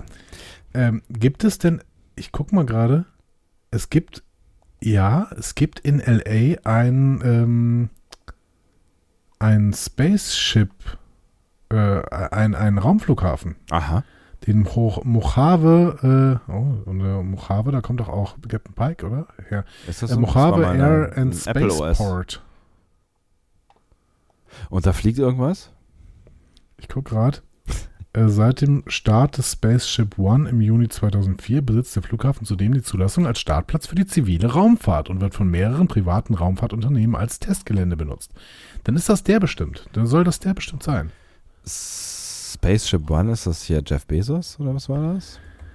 2004 Spaceship One, weiß ich nicht. Er war dann noch gar nicht dabei, oder? Glaube ich auch. Ach, das war dieses Flugzeugding. Das ist quasi, das ist so eine Art Flugzeug, ähm, was äh, so hoch ähm, fliegen kann, dass es quasi ähm, äh, äh, ja die die, die, die Ja, der, der historische, beim historischen Flug wurde die Höhe von 100 Kilometern knapp überschritten und damit war es die äh, von der FAI ja. definierte Grenze zum Weltraum. ja ja genau. Die äh, Fédération Aéronautique Internationale. Ist eigentlich äh, immer alles noch äh, innerhalb ne, des, der, des, des, der, der Erde, des Erdorbits mehr oder weniger. Ne? Also es ist ja, auch die, die ISS ist ja noch nicht wirklich im Weltraum und die ist ja dann nochmal 300 Kilometer höher. Nee, dieses äh, ähm, äh, Spaceship One hat einen ähm, Parabelflug gemacht Mhm. Und der Pilot hat für dreieinhalb Minuten Schwerelosigkeit erfahren. Dreieinhalb Minuten, das ist lang. Aber Ja. die waren ja auch einfach sehr hoch, ja. Okay, also, wir wissen offensichtlich, also wahrscheinlich soll es dann dieser Spaceport sein. Wie weit ist das dann? Ein Kilometer Sü äh, nordöstlich von Mojave äh, oder Mojave? Mojave, ne? Ich weiß Ja. es ehrlich gesagt nicht. Also ich kenne es wirklich nur von, vom, vom Apple OS. Ich gebe das mal kurz bei Google Maps. Die Dinge, die Ja. wirklich interessieren, ja. Wir lassen ja Ja. keinen Fakt aus. Ne, wir will, wollen aber auch wissen, wie weit es da ist, um dann gleich kritisieren zu können, wie es um da hinkommt. äh, Es ist, also- es ist eh, es ist egal, wie weit es ist. Es ist von Los Angeles dahin, das ist, das ist, eine, das ist 96 Meilen, das ist eine Stunde. Stunde 30. Ne, das Problem ist ja nicht Los Angeles. Das Problem ist eher, dass, dass er in unserer letzten von uns bekannten Szene in Frankreich war. Gut, da sind wir noch nicht. Lass mal die Kritik da, wo sie hingehört. Ja, entschuldige bitte. Du, du beschäftigst dich ja mit, mit Ich will das nur schon mal vorbereiten. jedem, jedem Ja. kleinen Spaceport, der dir über den Weg läuft. Picard will mit Talon ausdiskutieren, äh, dass die sich nicht für René opfern muss und sie diskutieren über die Glaubwürdigkeit von Borg Rati. Ähm, und das fand ich dann schon interessant, weil ich in den letzten Folgen immer wieder gesagt habe, warum glaubt Picard eigentlich alles, was die Borg Queen sagt? Ja, vor allen Dingen halt äh, zu der Zeit, als die Borg Queen noch Borg Queen war. Ne? Also jetzt mit, mit äh, Jurati an Bord kann man ja noch tatsächlich äh, genau diese Frage stellen. Ne? Also wie viel Jurati ist denn das jetzt eigentlich, wie viel Borg Queen und wie, wie kredibil ist dieses Konst Konstrukt, was wir, was wir da gerade sehen. Ne? Aber ähm, vor allen Dingen glaubt Picard ja allen Informationen der Borg Queen, als sie noch alleine Borg Queen war. Und das finde ich halt äh, Genau. Also, mutig. wenn ich, wenn ich es richtig sehe, das müsst ihr, müsst ihr mal sagen, ob das anders ist. Wenn ich das richtig sehe, funktioniert literally die gesamte Staffel nur, weil Picard der Borg Queen hundertprozentig vertraut. Ne? Weil die sagt, ja, Zeitänderung ist in 2024. Gut, dann müssen wir dahin. Äh, dann sagt sie, findet den Watcher. Gut, ich finde den Watcher. So, also im Prinzip äh, ist es immer so, dass Picard genau das macht, was die Borg Queen vorher sagt. Ja. Und jetzt in dem Moment, wo Girardi mit in der Borg Queen drin ist, sagt er plötzlich, ja, aber ob das wirklich glaubwürdig ist, was die da. Also, ich verlasse mich ja nicht auf Prophezeiung. Und ich sag so, doch, John Luke, das machst du schon die ganze Zeit. die ganze Zeit verlässt du dich auf Prophezeiungen der Borg Queen. Die ganze Zeit. Hm. Ja. Ja, ist, schwer, ist eine schwierige Kiste. Ich weiß auch nicht genau warum. Also ich meine, was, warum war, also, also, nee, ich habe gerade überlegt, äh, äh, warum, warum Picard davon ausgehen sollte, dass Jurati, äh, Quatsch, die Borg Queen keine eigene Agenda gehabt hat am Anfang oder dass sie zumindest eine gleiche Agenda haben. Ich meine, dafür gibt es natürlich Gründe, das anzunehmen, ne, dass sie vielleicht eine gleiche Agenda haben, weil äh, die Borg Queen halt auf jeden Fall nicht in dieser Time Die Zeitlinie, genau, die Zeitlinie verhindern möchte. Genau, Ja. aber dann trotzdem alles ungefragt zu schlucken, was sie so sagt. Aber gut, ich meine, die gehen ja, die gehen ja ein Bündnis ein, ne? Also insofern sind sie, sind sie da auf der gleichen Seite unterwegs. So, und dann kann man Ja. vielleicht auch seinem oder seiner äh, zumindest für eine Zeit Verbündeten erstmal glauben. Und der hat ja auch nichts zu verlieren. Also ich meine, Ja, ja, das, das war Ja. deine und auch die Erklärung der äh, HörerInnen in den letzten Folgen aus und darauf habe ich mich eingelassen. Alles ja, gut. Ja. Dann verstehe ich aber halt nicht, dass Picard jetzt, wo er plötzlich, wo es ihm plötzlich nicht mehr passt, wo er denkt, oh Gott, Talon opfert sich jetzt, ähm, jetzt plötzlich gegen die Glaubwürdigkeit der Borg Queen, wenn Jurati mit drin ist. Naja gut, jetzt, argumentiert. jetzt, jetzt hat, hat sie eine eigene Agenda, ne? das können wir schon mal festhalten. Also bis dato oder zu, zu diesem Zeitpunkt, wo er ihr geglaubt hat, waren sie Verbündete und haben quasi das gleiche Ziel gehabt. Jetzt hat die Borg Queen oder äh, Borg Rati äh, ganz eindeutig eine eigene Agenda äh, und hat die Gemeinschaft äh, verlassen. So Und dann kann man natürlich hinterfragen, ähm, ist das da noch im Interesse, äh, in, in unser aller Interesse, was sie da so äh, erzählt? Ja, aber dann könnte man jetzt retrospektiv auch hinterfragen, ob man diesen Start wirklich verhindern sollte, zum Beispiel. Ja, auf jeden Fall. Aber gut, das, das finde ich schon eine ganz schöne Erklärung, die du da jetzt gerade rausgepackt hast. Ne? Also er sieht, dass die Borg Queen sich jetzt quasi von der Gruppe abgesplittert hat Ja. und deswegen vertraut er ihr jetzt nicht mehr so richtig. Ja. Gut, dann müssen wir uns immer noch darüber unterhalten, warum er sagt, ähm, ja, auf, auf Prophezeiung sollte man sich ja nicht verlassen. I, er sagt wörtlich, glaube ich, I don't äh, rely on, on prophecy oder sowas. und ich denke so, doch, das hast du jetzt die ganze Zeit gemacht. Aber gut, ähm, Das sind ja Fakten, die Borg wir, Queen hat. Genau, hat ja wir, denken, wir denken im Hinterkopf äh, weiter mit, äh, dass er sagt, I don't rely on prophecies äh, bei Leuten, bei denen ich ähm, merke, dass sie eine eigene Agenda haben. Okay. Okay. Kann ich mitleben. Schön fand ich dann total Talents Reaktion. Ja. Er sagt dann, ja, aber ob ich das jetzt mache oder nicht, ist nicht deine Entscheidung. My body, my choice, my sacrifice quasi. Ja. Ist ja in den USA eventuell in Zukunft keine so populäre Meinung mehr. Deswegen fand ich es ganz schön, dass Talent das jetzt hier nochmal raushaut. Ne? So. Ja, absolut. Ja, äh, es ist, damit sind sie aktueller, als sie, äh, äh, als sie, Sie gedacht hätten, konnten. ja. Genau. Ähm, und da steckt äh, natürlich noch ein Learning für äh, JL drin. Ne? Du bist nicht zuständig für das Leben anderer Leute. Ja, Ja? Wird, wird noch eine Rolle spielen. Wird noch eine Rolle spielen, genau. So. Ähm, Ruffy, Seven und Rios kommen bei Sung an und hören, wie er ähm, mit Stimme die Drohnenangriffe koordiniert. So. Aber es ist nur eine Aufnahme. Ärgerlich. Genau. Sung ist nämlich stattdessen im Mission Control. Wo wir uns fragen müssen, wie ist er da eigentlich hingekommen? Ja. Picard und seine Crew haben sich mit Talon gebeamt und Ja. Sung, weil die Queen ist ja mit dem Schiff weg, beamen geht also nicht mehr. Also es kann nicht sein, dass die, dass die Queen ihn dahin gebeamt hat. Oder sie hat, Hat- ihn ähm, vor ihrer Ab Abreise quasi noch dahin gebeamt. Ist eigentlich die einzige Chance, ne? Die einzige Chance ist, dass ähm, sie ähm, als Sung da irgendwie diese, diese Nummer mit der Pistole gemacht hat, die explodiert ist und er ist rausgelaufen aus dem Chateau. Da war, glaube ich, die Queen noch da. Ja, Ne? ja, genau. Und dann muss sie das gesehen haben und ihn schnell nach Hause gebeamt haben. Und als er dann ähm, zu Hause war und dann kurz diese Nummer mit den Drohnenangriffen koordiniert hat und also die, und diese Aufnahme gestartet hat, dann hat sie ihn von da aus noch zu Mission Control gebeamt. Ja, was, was so sein muss, weil ich meine, der hat ja die Drohnen programmiert, das dauert ja wahrscheinlich schon mal einen kleinen Moment, ne? Ja gut, das kann er ja vorprogrammiert haben und musste da nur noch seinen ähm, Plan Alpha. So. Ja, maybe. Aber so viel Zeit hat er jetzt irgendwie auch nicht gehabt in diesen, diesen letzten Folgen um solche Dinge, aber wer weiß. Okay.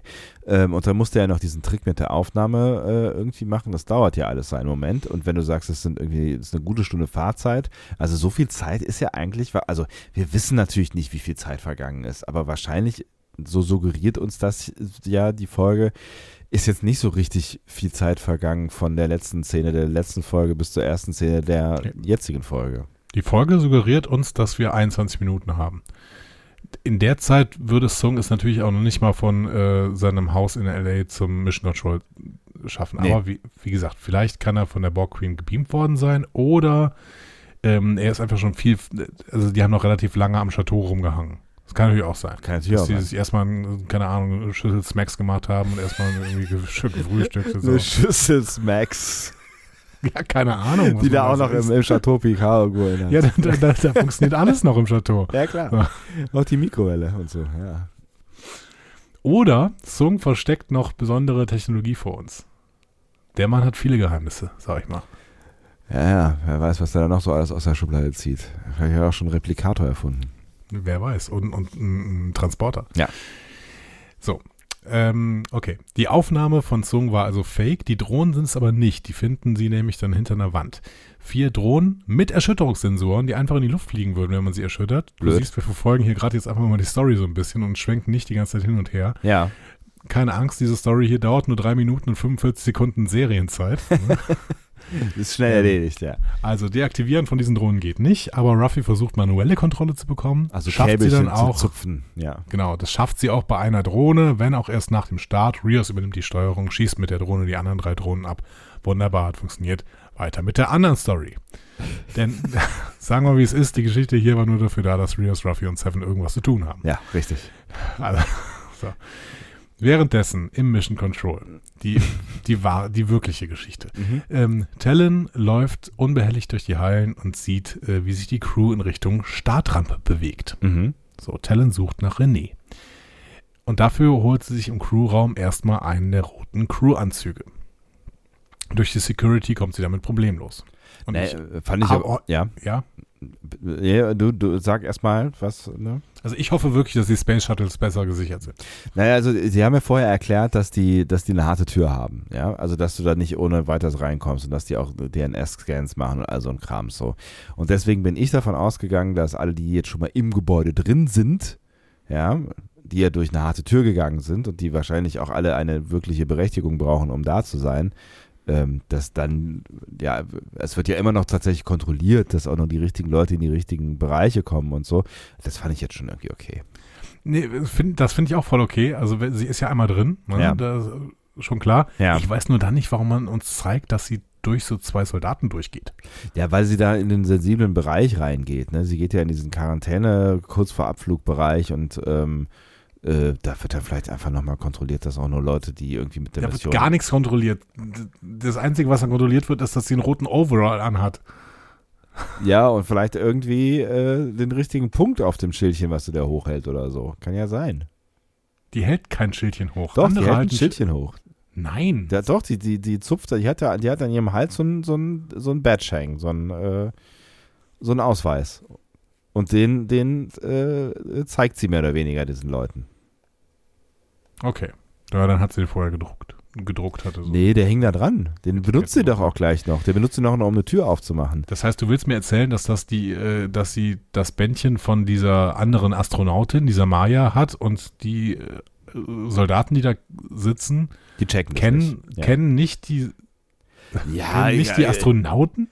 Nee, das ist ja keine Astronautin gewesen. Das ist eine Dame, die ähm, äh, dazu da ist, äh, die, die Astronautinnen anzuziehen. Das sagt René Maya? hinterher. Ja.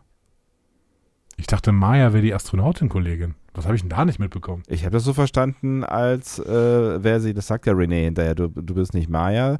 Äh, und dann sagt sie, ja, die Maya kann nicht. Und dann sagt äh, René sowas wie, äh, aber ich kenne alle anderen Leute, die mir beim Anziehen sonst helfen oder sowas in der Richtung. Sagt sie nicht, ich kenne alle anderen Leute, die im, nein, die aus den anderen Gruppen sind, also die aus den Ersatzgruppen sind und sowas, wenn jemand ausfällt und so? Vielleicht habe ich was völlig falsch verstanden, aber ich dachte, sie wäre quasi so eine, so eine Hilfszuarbeiter, also so eine Assistenz quasi.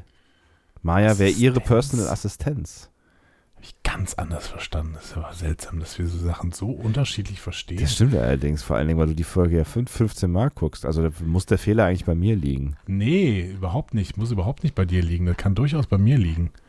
Ich, äh, ne, ich würde da niemals. Äh, ich ich gucke gerade mal ins äh, Transkript dieser Folge. Das findest du jetzt, ich- diese Szene? Ja, das, ich habe das Transkript hier offen, dieser Folge. Ähm,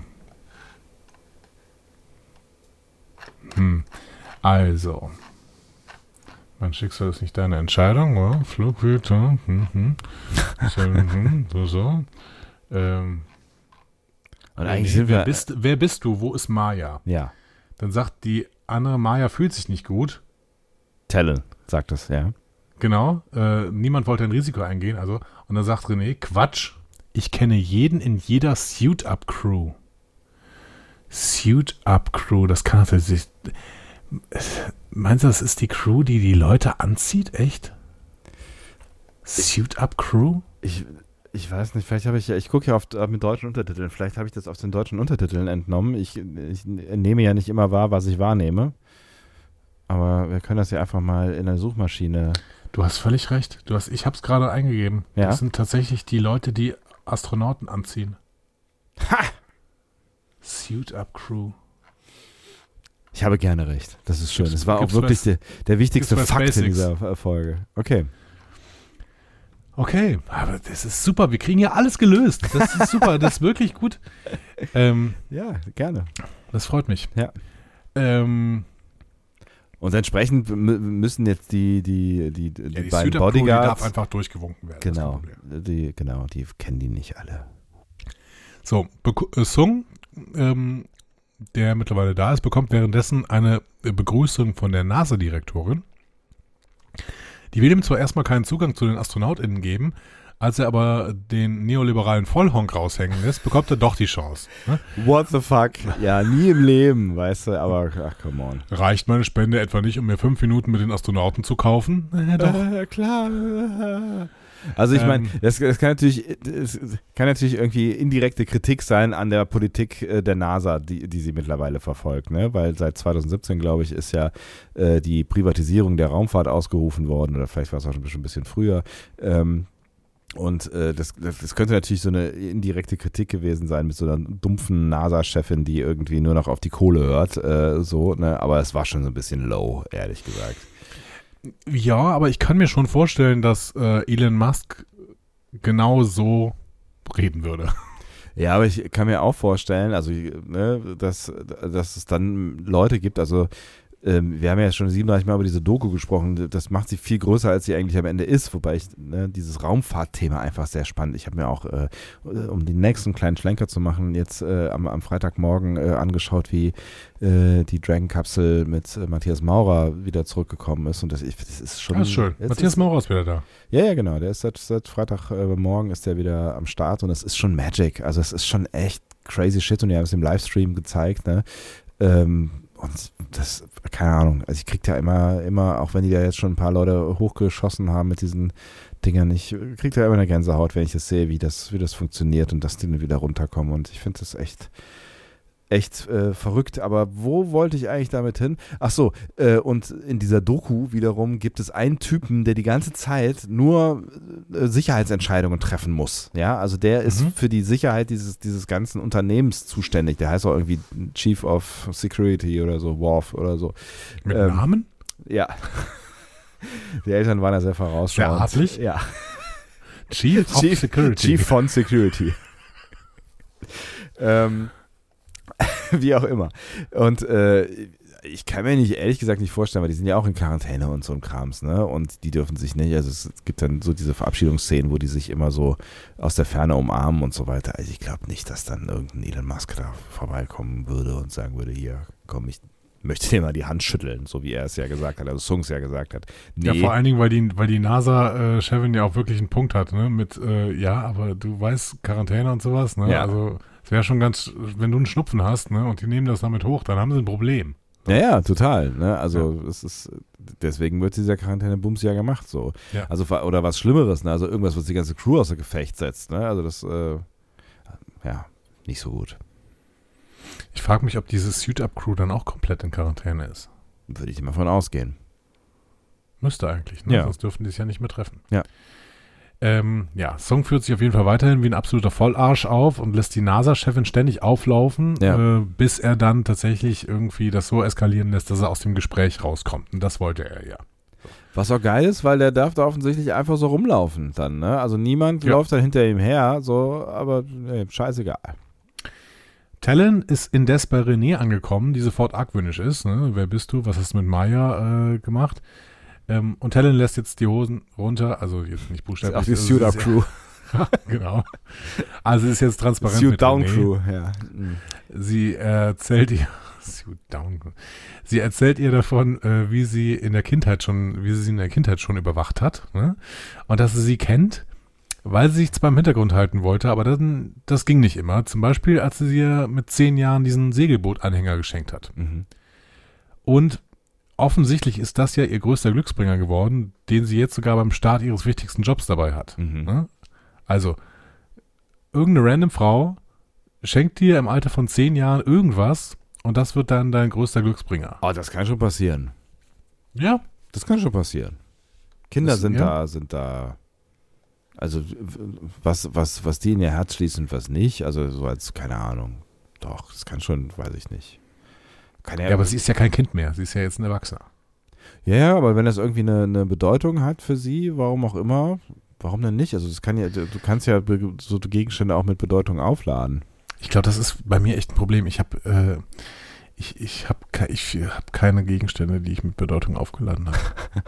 Also Mehr. Ich hatte, ich hatte mal vielleicht irgendwann sowas mit 18 bis 20 oder so. Eine Xbox. ja. Ja, aber jetzt äh, gerade habe ich sowas nicht mehr, glaube ich. Ja, aber ja, es ist, also ich kann, kann mir das schon irgendwie vorstellen, dass das, dass das irgendwie. Ja, das, das, das, das, ja, wie auch immer. Also, ich, be- bevor du sie jetzt kaputt redest, ich, ich rede, jetzt, jetzt wirf mir das nicht auch noch vor.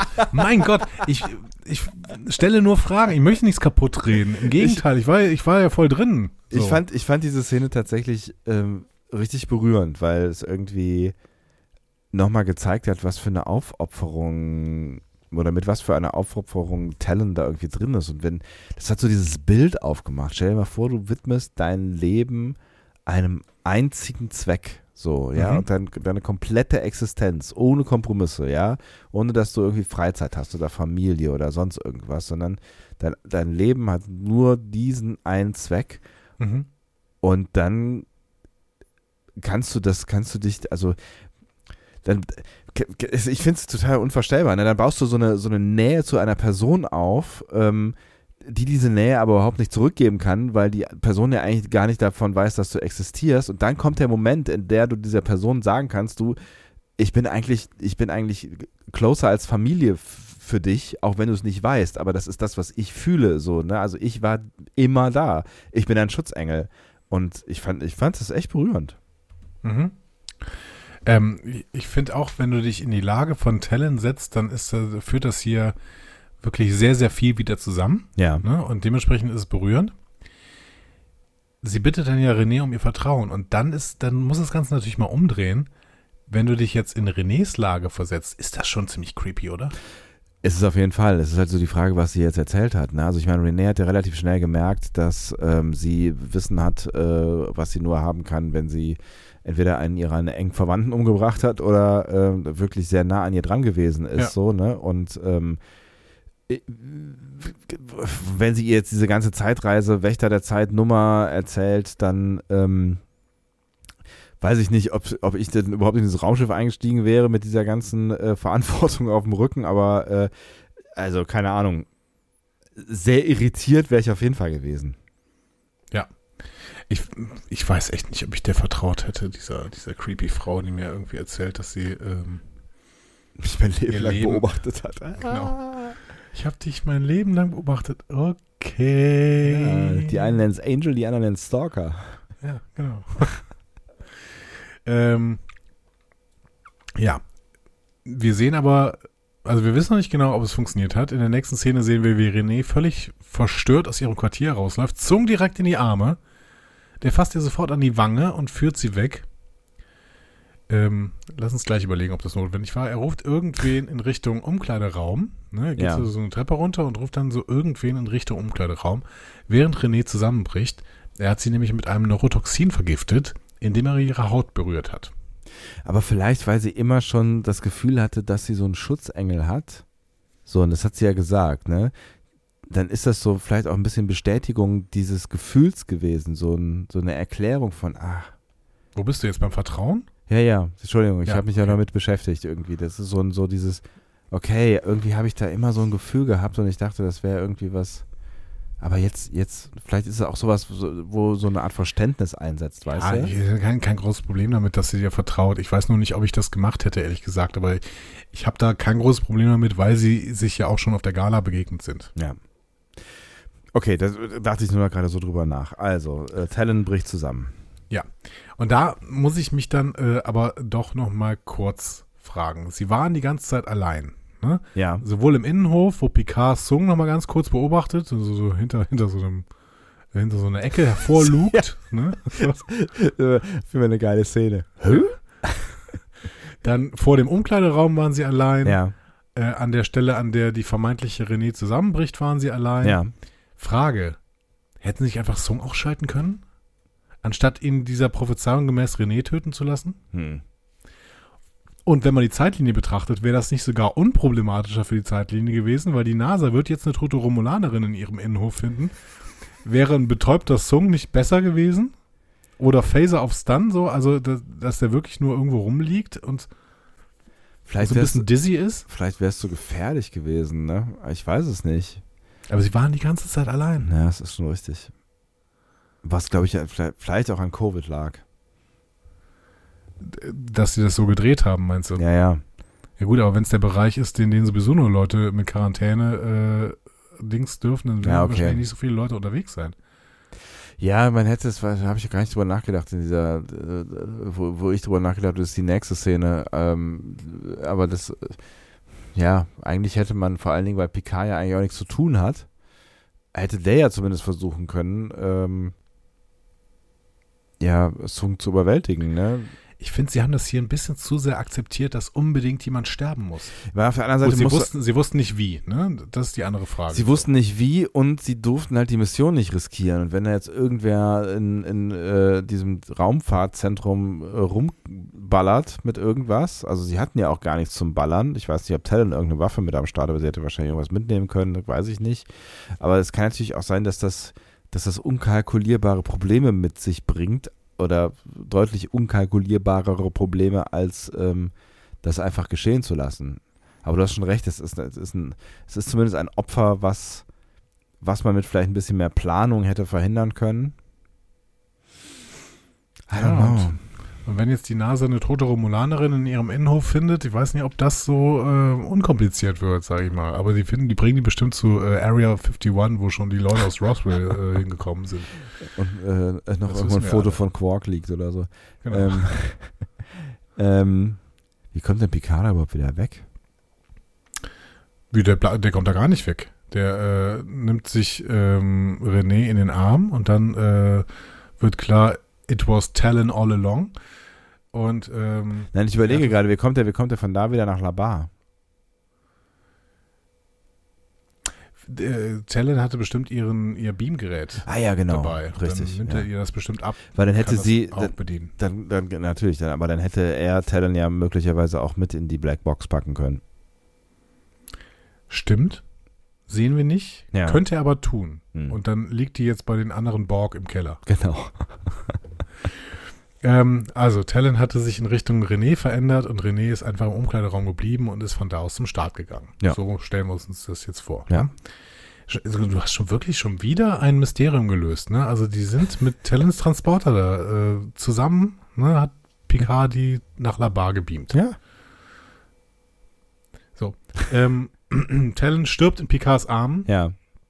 Während die Rakete startet, womit ihr Lebenswerk erfüllt ist. Und damit geht natürlich ein schöner Charakterbogen für Talon zu Ende. Und das wollten sie hier erzählen. Ja. wie gesagt, ich bin mir nicht hundertprozentig sicher, ob sie das nicht vielleicht ein bisschen alternativloser hätten schreiben können. Ich hatte das Gefühl, dass es nicht alternativlos war, dass Talent stirbt.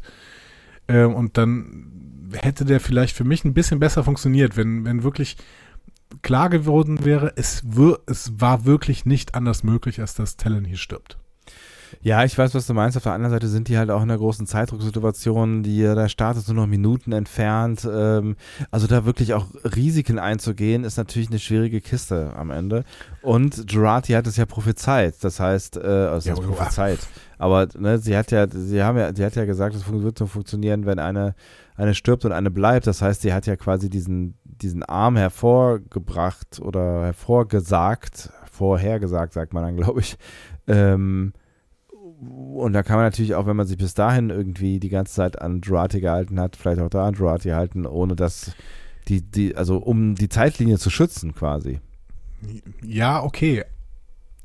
Trotzdem, ich sag ja nur, mein Wunsch wäre gewesen, wenn das alles noch ein bisschen mehr in Richtung alternativlos geschrieben ja. worden wäre. Ja, das wäre, Kniff, so. es wäre wahrscheinlich auch gar nicht so schwierig gewesen. Ja, Weiß ich nicht. Ich bin kein Drehbuchschreiber, ähm, aber ich möchte trotzdem sagen, das hätte dann bei mir ein bisschen besser funktioniert. So, ich fand es trotzdem, dass hier ein schöner Charakterbogen zu Ende gegangen ist, denn äh, wir haben bei Talon von Anfang an eben genau das gehört, was uns auch nochmal im Pre Previously on dieser Folge erzählt worden ist. Ja. Ich habe mein Leben für René Picard, äh, also ich, ich lebe nur für René Picard, so rum. Ja. Und dementsprechend in dem Moment, wo das der wichtige Moment in René oder der wichtigste Moment in René Picards Leben ist, dann kann ich auch mein Leben dafür aufgeben. Und ja. das finde ich dann äh, okay, genau. Absolut. Was ich mich gefragt habe an der Stelle, aber das ist ja so eine Nebensächlichkeit, ist, warum wirkt dieses Gift an äh, der Haut von äh, Talon, aber nicht an der Haut von äh, Sung? Aber naja, gut, da wird es bestimmt eine Erklärung. Also nee, das, weil, weil der Sung so ein, ähm, so ein Ding auf der Haut kleben hatte, das halt. Ja, ja, klar, aber er nimmt es ja ab, also er nimmt es ja in die Hand, weißt du? Er zieht es ja so. ab mit seinen, seinen Fingern, wo ich gedacht habe, so, ja, ist es nicht gefährlich? Solltest du das wirklich tun? Ja, okay, entweder zieht das so runter, dass, dass er das nicht berühren muss von der anderen Seite. Ähm, Sieht nicht so aus. Oder er hat vielleicht schon das Gegenmittel zu diesem Neurotoxin. Hm. Ein Neurodetoxin quasi. Was ja, ich mich viel mehr gefragt habe, ja. Sebastian, pass auf. Ja, Andreas. Wird nicht in dieser Szene klar, dass Talon keine Romulanerin ist?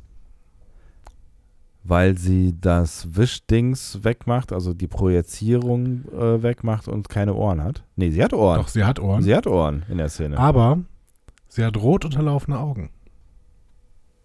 Ah, Blut. Mhm. mhm. Romulanerinnen müssten grünes Blut haben. Die können keine rot unterlaufenden Augen haben.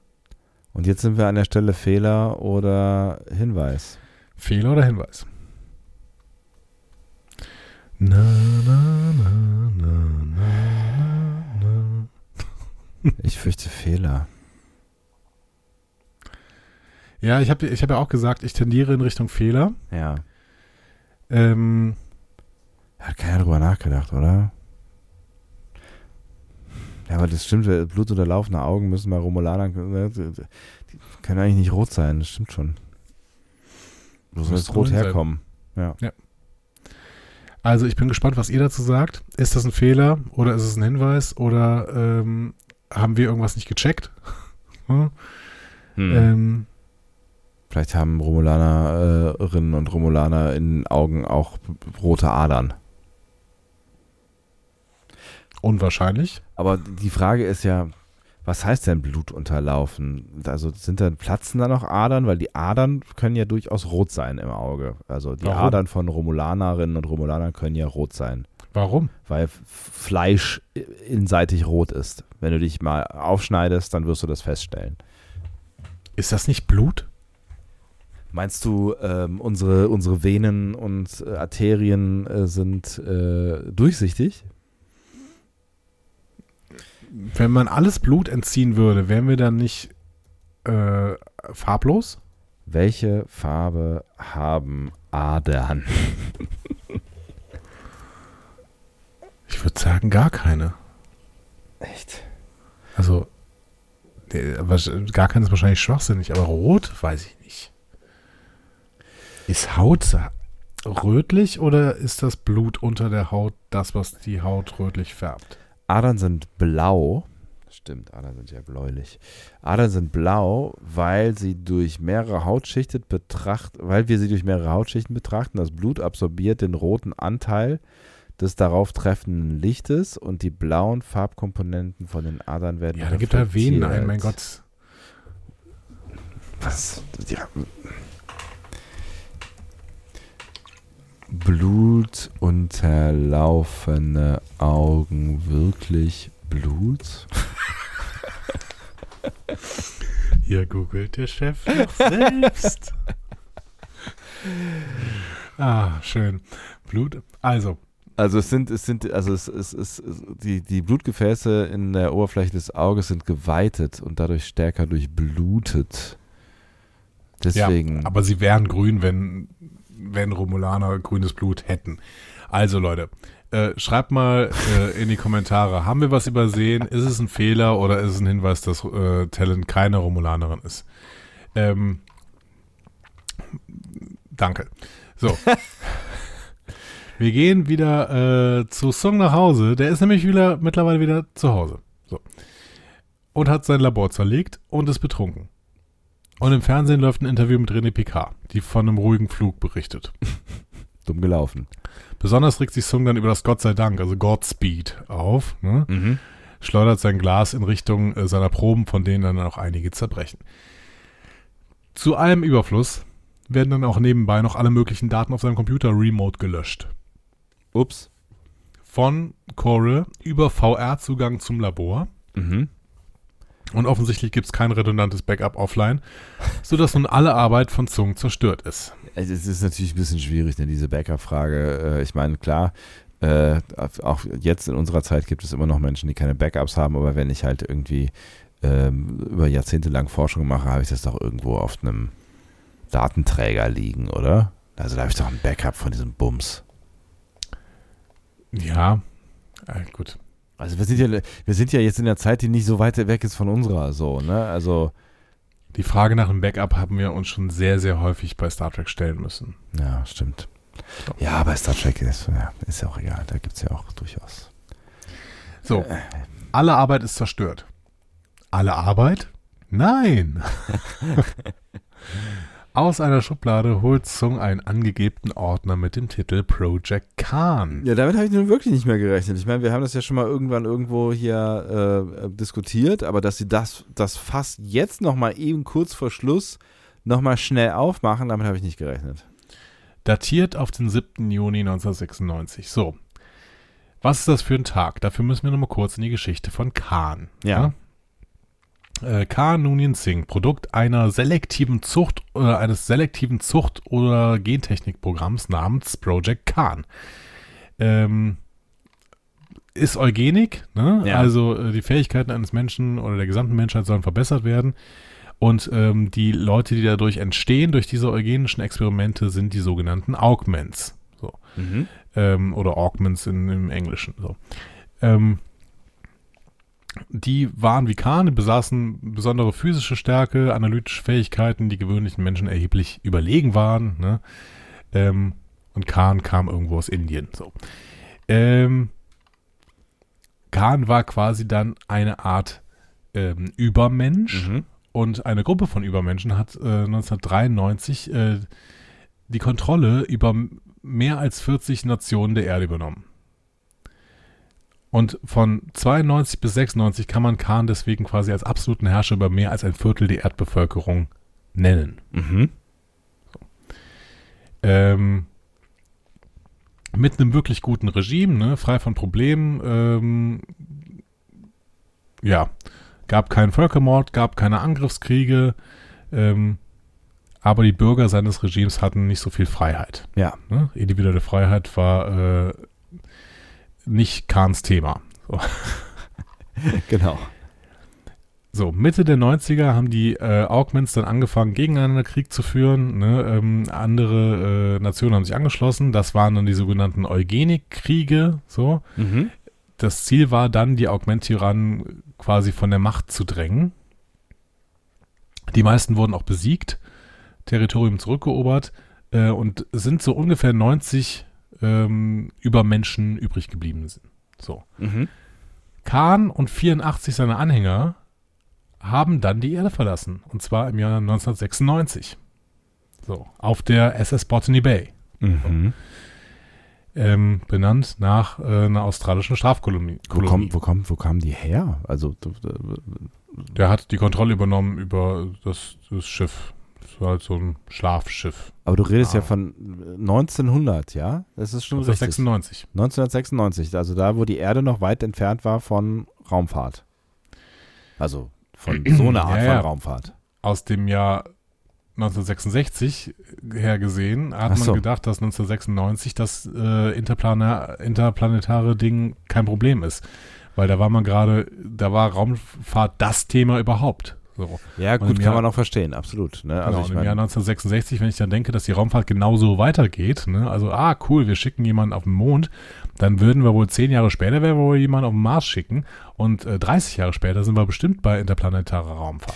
ja, ja, klar. Also das, das, das, äh, das stimmt, aber mir war gar nicht so bewusst, dass quasi das so gar nicht dann mit dem zusammenpasst, also das, was in dieser Geschichte erzählt wird, so gar nicht mit dem zusammenpasst, was uns dann später in, in TNG und Voyager und jetzt halt auch in PK und so gesagt wird, erzählt wird über die Zeit, ne? So, und das ist jetzt aber natürlich spannend, denn wir haben jetzt zwei Möglichkeiten, also äh, nochmal, 1996 sind die losgeflogen, Ja. da können wir jetzt davon ausgehen, dass äh, die, äh, die Zeit, die da angegeben worden ist auf dieser Mappe, 7. Juni 96, ist vielleicht der Moment, wo äh, die die Erde verlassen haben. So. Oder, also es Mhm. gibt jetzt zwei Möglichkeiten. Sung hat Khan mitentwickelt, Ja. So. Oder Sung macht jetzt neue eugenische Experimente und löst damit die eugenischen Kriege aus, die vielleicht in die Zukunft verlegt werden. So. Und ich möchte jetzt nicht viel mehr sagen, um nicht auf andere Serien verweisen zu müssen, aber viel spricht meiner Meinung nach für Lösung 2, dass nämlich dieses Nummer, diese Nummer mit 96 ähm, zwar noch irgendeine Rolle spielt, aber vielleicht die Timeline von Star Trek ein bisschen verändert wird, weil das jetzt nur eine Nummer ist, die halt bei der uns klar gemacht wird, die Timeline von Star Trek ist nicht mehr unsere. So. Mhm. Ne? Also weil wir, wir haben ja sehr, sehr lange immer sagen können, okay, die Zeitlinie, in der Star Trek spielt, das könnte ja unsere Zukunft sein. Ja. So. Ja, Ja. ja, genau. Ja. Das geht aber natürlich nicht, wenn 96 schon, ähm, also Raumschiffe. beziehungsweise 92 bis 96 eugenische Kriege waren Ja. ähm, und ähm, dann, genau, Raumschiffe irgendwie, ähm, Ja, das, die, die, die Nummer ist schwierig, weil wir jetzt gerade in einer Zeit sind, wo es offensichtlich keine Raumschiffe, also nur oder so Raumschiffe gibt, wie wir sie halt gerade kennen, so, ne? Da, aber da, da müsste man dann irgendeine andere Erklärung für finden, aber das ginge ja vielleicht sogar noch. so, und dann glaube ich eher, dass man uns die Star Trek Zeitlinie so ein bisschen umschreiben wird und Ja. der dritte Weltkrieg, der ausbricht ab 2026, wird dann ähm, mit den eugenischen Kriegen zusammengelegt werden. Da gibt es nämlich durchaus Hinweise in anderen Serien, mehr möchte ich dazu nicht sagen. Okay, in anderen Serien. Okay. Warum so geheimnisvoll an der Stelle? Aus Gründen. Okay. Manchmal machst du mir Angst. Ja, Gründe, über die wir noch nicht reden wollen. Ach so, jetzt habe ich es verstanden. So. okay, alles klar. Ne? Ähm, gut, es hat ja einen Moment gedauert, was in meinem Kopf so passiert, aber es ist ja auch spät.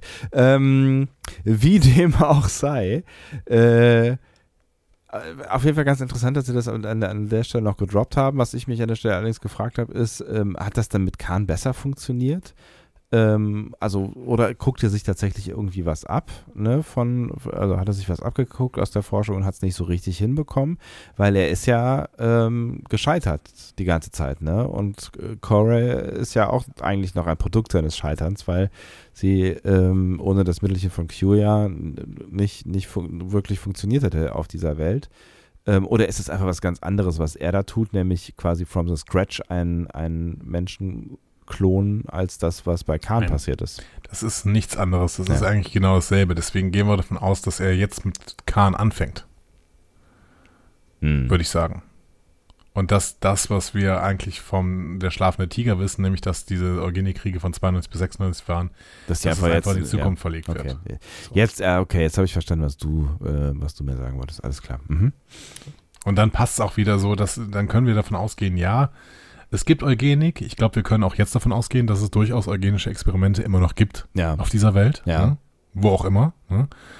Ähm, und ähm, dass es vielleicht auch einen irgendwie gearteten Adam Sung, der vielleicht aber eher äh, ein Chinese ist, wer weiß, ne? So, dass es den auf dieser Erde gibt. Ja. Und ähm, dass es durchaus eugenische Experimente innerhalb der nächsten vier Jahre geben könnte. Das, ja, das ist auf jeden Fall nicht so weit hergeholt. Also die, die Technik ist ja eigentlich da für sowas, ne? Ja, Also ob es dann genau. am Ende wirklich funktioniert. Also wir hatten ja auch mit größeren Tieren, was haben wir dann, ne? Dolly hieß dieses Schaf, ne? Also das ist ja Mhm. auch schon, weiß ich nicht, 20 Jahre her bestimmt, ne? Also Ja. ich meine, ähm, ja, also die Möglichkeiten sind ja da und verbessern sich äh, Jahr für Jahr. Okay. Das war die letzte Szene von Sung. Ja. Frage: Wen spielt Brent Spiner in der dritten Staffel? Ey, ohne Scheiß, also ne, mit dem nächsten Guest, da habe ich auch gedacht, so irgendwie, wie viele, wie viele Rollen kann man noch irgendwie schaffen, wobei der ist ja, der, der, die wurde ja irgendwie umgeschrieben, aber wie viele Rollen kann man noch schaffen äh, für, für diese ganzen Schauspieler, die da irgendwie untergebracht werden müssen. Aber naja, gut. Vielleicht wird er in der nächsten, obwohl, nee, geht ja gar nicht. Weil wenn die ganze, wenn, wenn, wenn, wenn mehr aus der Crew quasi zurückkommt, Data wird ja nicht zurückkommen können, so, ne? Also. Nein. Ja. Ich sehe zwei große Möglichkeiten. Die Ja. eine ist die wahrscheinlichere, Alterninigo Sung, Ja. äh, weil den haben wir ja in Picard schon eingeführt und Ja. äh, der lebt in der Zeit, in der offensichtlich wahrscheinlich Staffel 3 spielt. Ja. Die unwahrscheinliche, aber spannende fände ich, er spielt Lore. Aber was ist mit Lore? Also, äh, Before ist zerlegt im äh, äh, Day, Daystorm äh, Institute. Mhm. Äh, Before wurde doch zerstört von. Äh, äh, Quatsch, Before wurde zerstört. So, aber Lore. Wurde nicht auch zerstört? ich glaube nicht, Was oder? ist denn mit Lore passiert? Hä? Der hat doch irgendwann noch mal so äh, Borg übernommen. Ja, ich erinnere mich dunkel an irgend so eine. Aber das war schon irgendwann äh, Mitte. Ah, okay. Nee, Ne? bei, bei, ähm, bei TNG Angriff der Borg Teil 2 zerlegt Data Lore, Mhm. damit der für niemanden mehr in Bedrohung ist. Gut, aber Das heißt vielleicht ja liegen ja irgendwann noch die Teile. Ja, die Teile von Before liegen ja auch noch darum. Stimmt, das könnte natürlich auch sein. Er könnte Before spielen. Aber Before war nicht so helle, ne? Es ist allgemein wahrscheinlich schwierig, wenn er einen Androiden spielt. Ne? Ja. Ähm, deswegen ist Alternate Sung wirklich das sehr, sehr wahrscheinlichste. So. Ja, dann haben sie auch das Altersproblem nicht, ne? Also Eben, ne? eben. Ja. Naja, gut. Hm. Ähm, wir gehen mal auf die andere Seite dieser VR-Löschaktion. ne? Ja. Zu Coral. Die bekommt nach getarnter, äh, ge- getaner, nicht getarnter, getaner Arbeit, nämlich eine mysteriöse Mail auf ihr Laptop. Warum, warum hängt sie da eigentlich so auf dem Fußboden einer Bibliothek rum? Äh, Also, Ja, wo soll sie denn hingehen? weiß ich nicht. Gab es da Free Wi-Fi oder was? Also, Ja, also, bestimmt. äh, Warum setzt sie sich ja nicht an den Tisch? Egal. Sah auf jeden Fall sehr dramatisch aus, ja. Also ich sitze auch gerne am Fußboden. Ähm, Ist in Ordnung. Cora bekommt eine Mail auf ihr Laptop ähm, und zwar mit dem Titel Neugierig auf die Zukunft, sieh zu und beobachte. Mhm. Und darunter steht eine Fake-Adresse, die es nicht in echt gibt. Sie treffen sich wieder im Echo Park, wo Picard schon den Watcher gefunden hat und Seven auch angekommen ist. Ne? Mhm. Ähm, ich weiß nicht, ob sie nur eine Drehgenehmigung für einen Park in L.A. hatten oder sowas. Vielleicht haben sie es also an einem Tag abgedreht. Maybe. Ne? Ja. Ähm, Cora hält auf jeden Fall den Mann, der dann äh, da ankommt, in ihrem Rücken für einen Q. Aber es ist wohl Wheaton. also äh, es, es ist Wesley Crusher, Ja. beziehungsweise der Typ, der mal Wesley Crusher war, aber in TNG irgendwann mit dem Reisenden losgezogen ist und dann nur noch bei Worf und Dianas Hochzeit nochmal im Hintergrund rumstand. Wie hat dir auf jeden Fall dieser Cameo gefallen? Also, er war auf jeden Fall ähm, sehr unerwartet. Also, in meinem Vorspann stand er halt nicht drin. Ähm, also, ne, kam für mich völlig aus der Kalten. Ich hatte ihn auch nicht gesehen. Ah ja, okay. Mhm. Ähm, und auch ein bisschen überraschend, äh, ne, so, also ne, überraschend überhaupt, dass äh, mit Corey da jetzt irgendwie sowas in die Richtung angefangen wird. Dass das jetzt äh, Wesley Crusher ist, äh, erschließt sich ja irgendwie ein Stück weit. Also fand ich jetzt Mhm. nicht total an den Haaren herbeigezogen. Ähm, und ich habe mich schon noch gefreut, jetzt hier Will Wheaton mal wiederzusehen. Und da macht das ja auch ganz sweet irgendwie. Ne? Also ich finde, ähm, also ich, ich habe so ein bisschen das Gefühl, äh, dass, dass Will Wheaton nur Will Wheaton spielen kann. Äh, so, aber äh, es, es wirkt halt so ein bisschen so wie die Guest-Star-Auftritte hier in äh, Big Bang Theory, wo Will Wheaton ja Will Wheaton ist. So, ähm, aber ich habe jetzt nicht so die Wahnsinns Wesley Crusher Vibes gespürt, aber irgendwie ist er, ist er halt auch einfach ein anderer Typ geworden über die Aber du hast letzten dich gefreut, ja? ich habe mich gefreut, ja. Und ich hatte, da- das meinte ich eben, ich hatte irgendwie das Gefühl, die, oder habe mich gefragt, also ein weiteres Warum in dieser, dieser äh, Anzahl von Warums war, also ich habe mich gefragt, warum, natürlich, ne? Mal abgesehen davon, dass man jetzt, können wir ja gleich noch machen, wir den Inhalt äh, sprechen, was, den, den er da so von sich gibt, das ist ja irgendwie auch eine schwierige Kiste mit diesem ganzen Zeitwächter-Geblubber und da sind wir wieder bei schwierigen Logikgeschichten, aber ähm, planen die da eine neue Serie? Nein. Nein. Nein, meinst du nicht? Mit Will Wheaton und äh, Corey in Also- den also Hauptrollen, bei die Zeitwächter. Nein, nein, nein, nein, nein, nein, nein. Time Cops. Timecops, Oder genau. Doctor Who. Doctor Who Ja. kann man es nennen. Der Dr. Who könnte man es auf jeden Fall. Ne? Oder wie gesagt, hier diese Serie äh, mit, mit äh, Dingsbums, mit Archer in der Hauptrolle, äh, wie auch immer die hieß. Äh, Quantum Leap, oder? Ja, wie hieß das nochmal auf Deutsch? Weiß ich nicht. Ähm, ich fand's, ich fand's auch wirklich schön. Ich, ich mag Will Wheaton ja sehr gerne. Ja, ich auch. Und du hast natürlich recht, eigentlich spielt er Will Wheaton. Äh, Aber gut. Zurück in die Vergangenheit, so hieß sie, genau, Ja. richtig. Wesley hat auf jeden Fall ein paar Infos. Ja, Ähm, die Reisenden sind diejenigen, die die Supervisoren beauftragen, um auf die Zeitlinien zu achten. mhm. Weiß nicht, ob sie das so gut machen, aber gut. Ähm, spannend finde ich, dass der Reisende in TNG in der ersten Folge, äh, in der er auftritt, betont, dass er nicht Zeitreisen kann und nicht aus einer anderen Zeit kommt. ja, Ähm, später, als er Wesley dann mitnimmt, ist er auf jeden Fall ein Zeitreisender, ähm, der dann sagt, dass er eine lange Zeit gewartet hat, was irgendwie dann auch ganz witzig ist für einen Zeitreisenden. ja, Aber ähm, also es ist nie so hundertprozentig klar, glaube ich, in TNG, ob das Zeitverständnis der Reisenden und das Zeitverständnis der Menschen übereinstimmen. Da könnt ihr aber gerne auch nochmal Aufklärung äh, geben.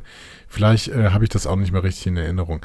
Ähm, ich hatte immer das Gefühl, dass die Reisenden eigentlich mehr so äh, Dimensionsreisende Reisende waren, aber ich glaube, in der letzten Episode, in der Wesley dann auch mitreisen darf, ähm, wird klar, dass das auch schon irgendwie eine Zeitgeschichte ist. So. mhm. ja, Äh, Wesley droppt den Titel Tapestry. ja, Ähm, macht also wieder so einen Episodentitel-Drop, auch wenn er es natürlich wieder anders einbaut.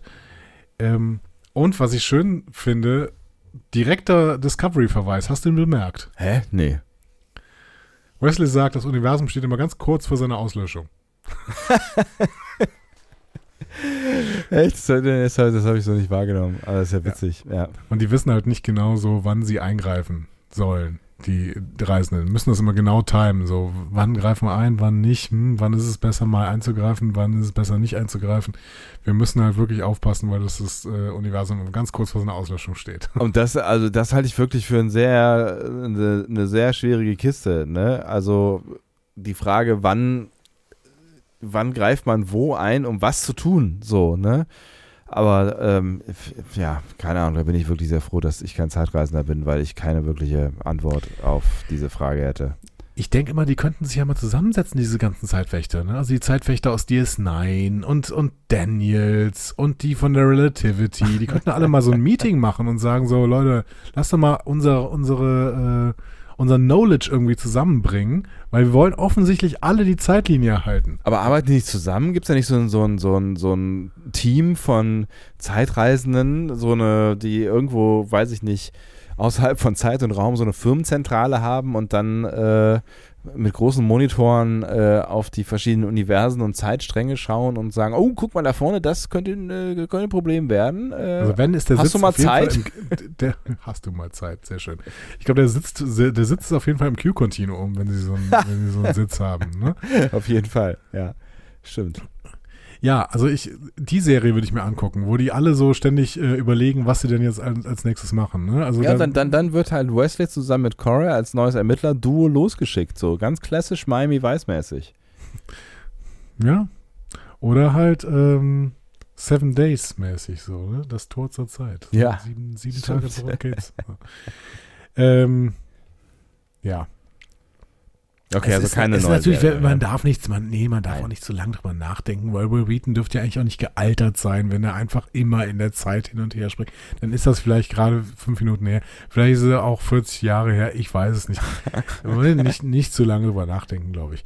Ähm, Ja, aber man, man, man kann ja auch beim Zeitreisen altern. Vielleicht ist Ja. er einfach 40 Jahre lang Zeit gereist. ja, aber er hätte doch auch eine Sekunde, nachdem er losgereist ist mit dem Reisenden, hätte er doch dann Cora aufgabeln können. Ja, das stimmt, hätte er, aber vielleicht ist, äh, hat er das halt einfach 30 Jahre später gemacht. Also war die ganze Geschichte hier nicht so wichtig wie andere Sachen. Vielleicht wurde ihre Wichtigkeit erst später entdeckt. Das geht ja nicht, weil später gibt's nicht. Die können ja immer wieder nie, das ist das Problem bei Zeitreisen. Ja, das ist, aber das ist auch das Problem bei der Komplexität der Aufgaben, ne? Also wo willst du halt die, hingucken? genau. So. Ja, die müssen andere Prioritäten setzen. Also die dürfen, die Prioritäten sind nicht zeitlich gesehen, ne? also nicht chronologisch abarbeiten, sondern irgendwie nach Wichtigkeit oder nach Brisanz oder so müssen die abarbeiten. Genau, also Zeit ist ja egal. Also was jetzt zuerst passiert oder später, ist ja völlig wurscht. Aber die, es kann natürlich auch sein, dass, dass diese Corey-Nummer erst durch irgendwas entstanden ist, was in der Zeit verändert wurde. Ja, klar. Dadurch, dass Picard zurückgegangen ist. Aber das ist ja auch alles schon passiert. Prädestinationsparadox. Mein Gehirn ist wieder, es wird wieder ausgewrungen. ähm, aber auf jeden Fall, Wesley fragt jetzt Cora, ob sie mit im Team Reisende spielen möchte. Und Corey hat eh nichts vor. Cora sagt genau, ah ja, gut, also. Schein, du scheinst ein netter ich- Typ zu was, sein. Was ja. soll ich sonst machen? Ne? So. Und tschüss. Ja, gut. Ja. Ich glaube nicht, dass wir Cora nochmal wiedersehen. Nee, vermutlich nicht. Die Frage ist jetzt, ähm, ob wir äh, Isa Briones irgendwann wiedersehen. Ja, ich hoffe doch sehr. Ich bin mir nicht sicher, ehrlich gesagt, aber also, ähm, wenn ich das richtig sehe, Ja. müsste Soji in der Zukunft, in der wir später landen, wir greifen ein bisschen vor, aber ihr habt, glaube ich, die Serie vielleicht eventuell schon gesehen, Ja. ähm, in dieser Zukunft, in der wir später landen, sitzt doch äh, Soji immer noch auf diesem Planeten und fragt sich, warum Jurati nicht zurückkommt, oder? Stimmt. Also auf diesem äh, Raritan 4, habe ich mir extra aufgeschrieben, Wow. wo sie die, wo sie die Deltaner getroffen hat. Ja, ja, genau. Mhm. Und wo, wo äh, Jurati äh, sich betrunken hat. Genau. Da sitzt Soji noch. Da sitzt, äh, warum sollte sie nicht immer noch da sitzen? Ja, weiß ich nicht. Sie tut das jetzt einfach. Aber du ist hast ja ja- auch noch nicht, ist ja auch noch nicht so lange her, ehrlich gesagt. Nee, eben. Und du hast ja gerade erst gesagt, äh, du hast, äh, aber du hast gerade gesagt, wir sehen sie wahrscheinlich nicht wieder. Warum? Also in der Staffel 3 kann sie doch dann irgendwie wieder irgendwas machen, wenn sie das wollen, dass sie was macht. Maybe. Ich bin gespannt. Aber irgendwie habe ich, hab ich kein gutes Gefühl. Ich fände es sehr schade, weil also Briones ist cool. Ja, schon. Naja. We will see. Ja, sie, sie, sie trennen sich ja eh ja offensichtlich ja, äh, Stück für Stück von, von Ballast. Äh, dazu jetzt gleich mehr. Ja. Rios, Ruffy und Seven ähm, wollen sich schon mal im neuen Leben im 21. Jahrhundert einrichten. Äh, dazu stellen sie jetzt die Technik des 24. Jahrhunderts zusammen, die sie noch haben. Ja. Und die wollen sie dann zerstören. Äh, ist aber auch nicht so viel, was die da noch haben. ähm, und Ruffy fragt zwar, ob Seven äh, sich an den Borg-Implantaten stört, Ja. Aber die Borg-Implantate sind offensichtlich für niemanden so ein, so ein Zeitlinienproblem. Ne? Also die, diese, diese Tricorder und, und Phaser und sowas, das sind alles Butterflies, ne? Ja. Äh, so nennen sie sie ja auch. Ja. Aber dass Seven Borg-Implantate hat, ist egal.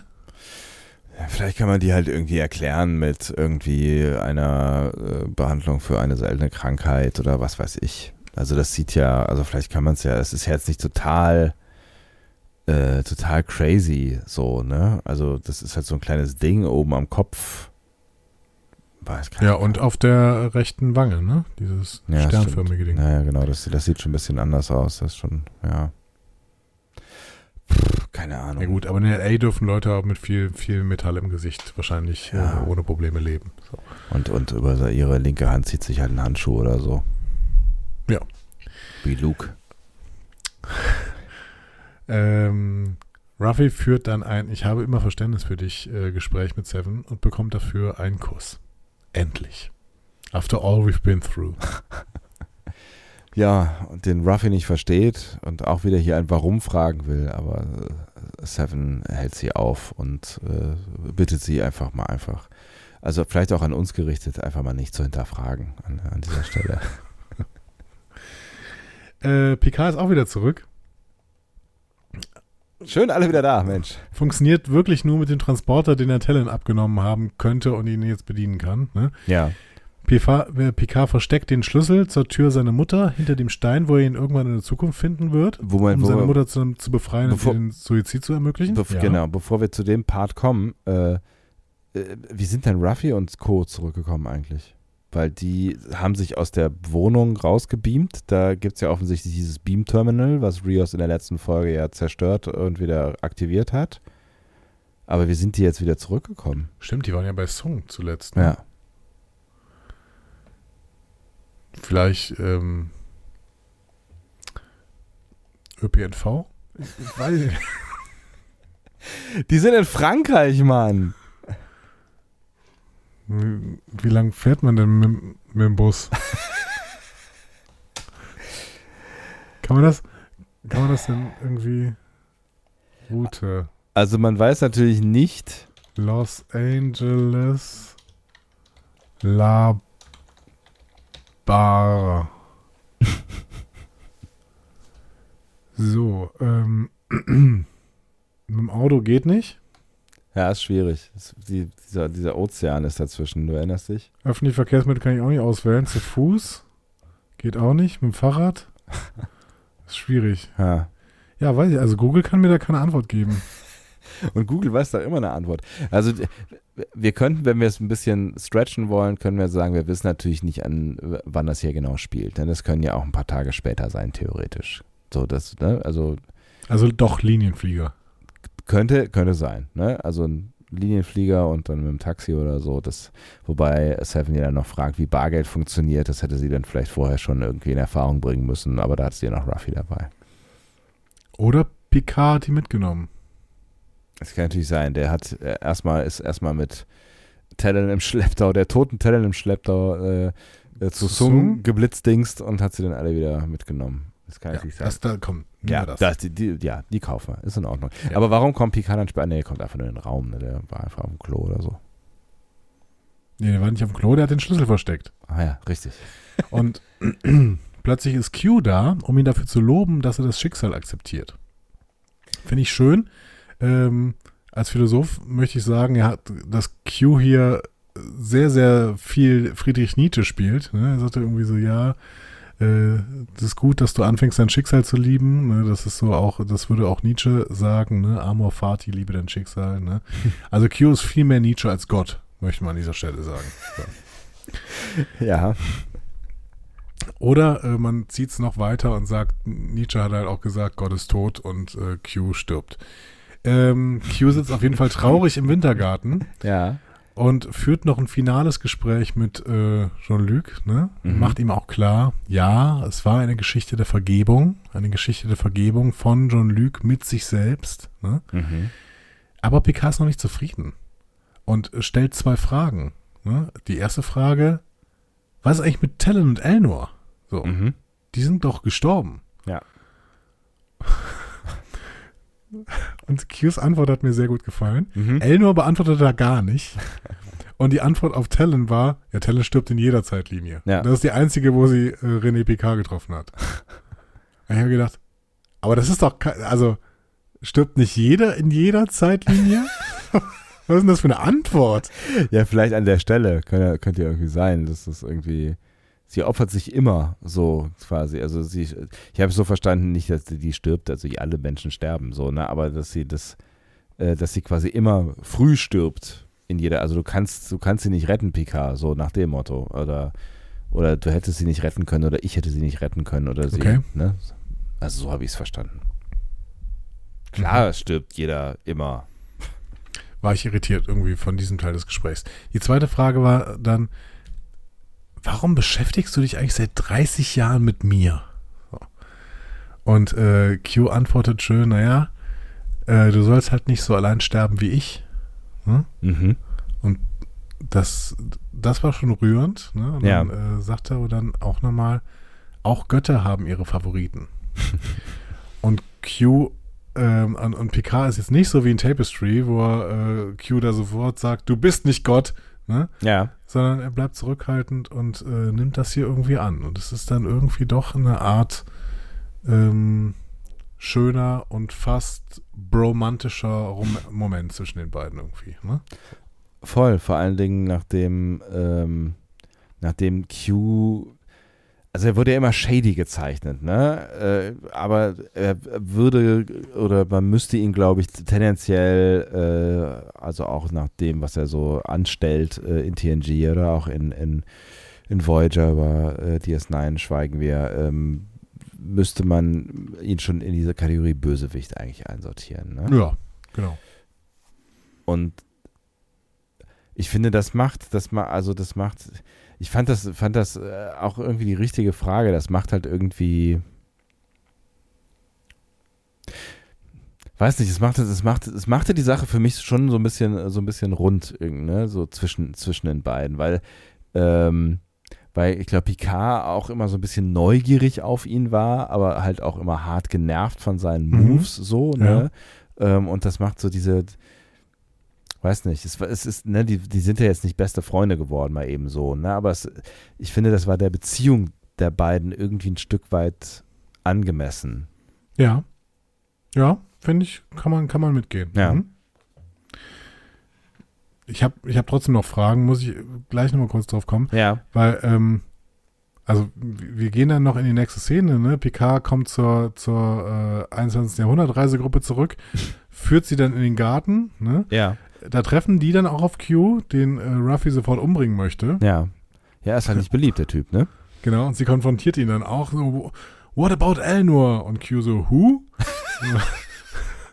und, wir, und wir alle so, ja, feel you. So. Wer war noch mal Elnor? Ja. Ähm, Äh, gut, ja, aber stimmt, stimmt ja nicht. Wir, wir kennen ja Elnor noch aus der ersten Staffel. Und äh, Q macht ihnen klar, okay, wir können jetzt aufbrechen, äh, ich schicke euch zurück in eure Zeit.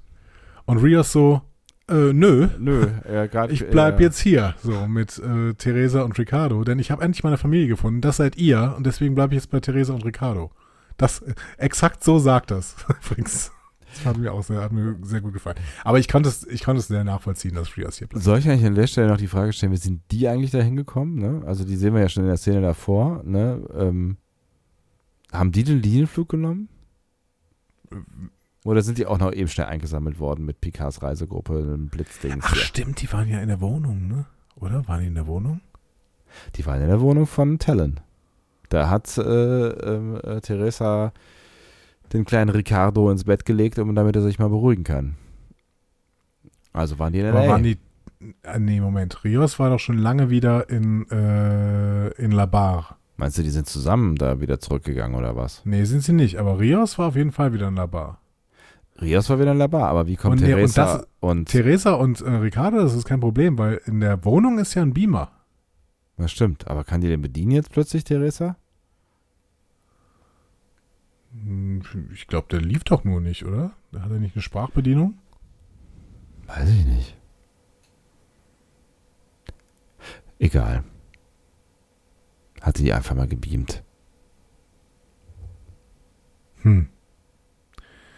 Ähm, Ja, aber gut, das können wir von mir aus, ne? Dann hat Rios ihr erklärt, so, äh, wenn es dem kleinen Ricardo besser geht, dann lass uns doch wieder in Frankreich treffen. Hier, das ist der Beamer, dem sagst du bitte, flieg mich einmal nach La Bar, äh, Chateau Picard Ja. und dann macht er das.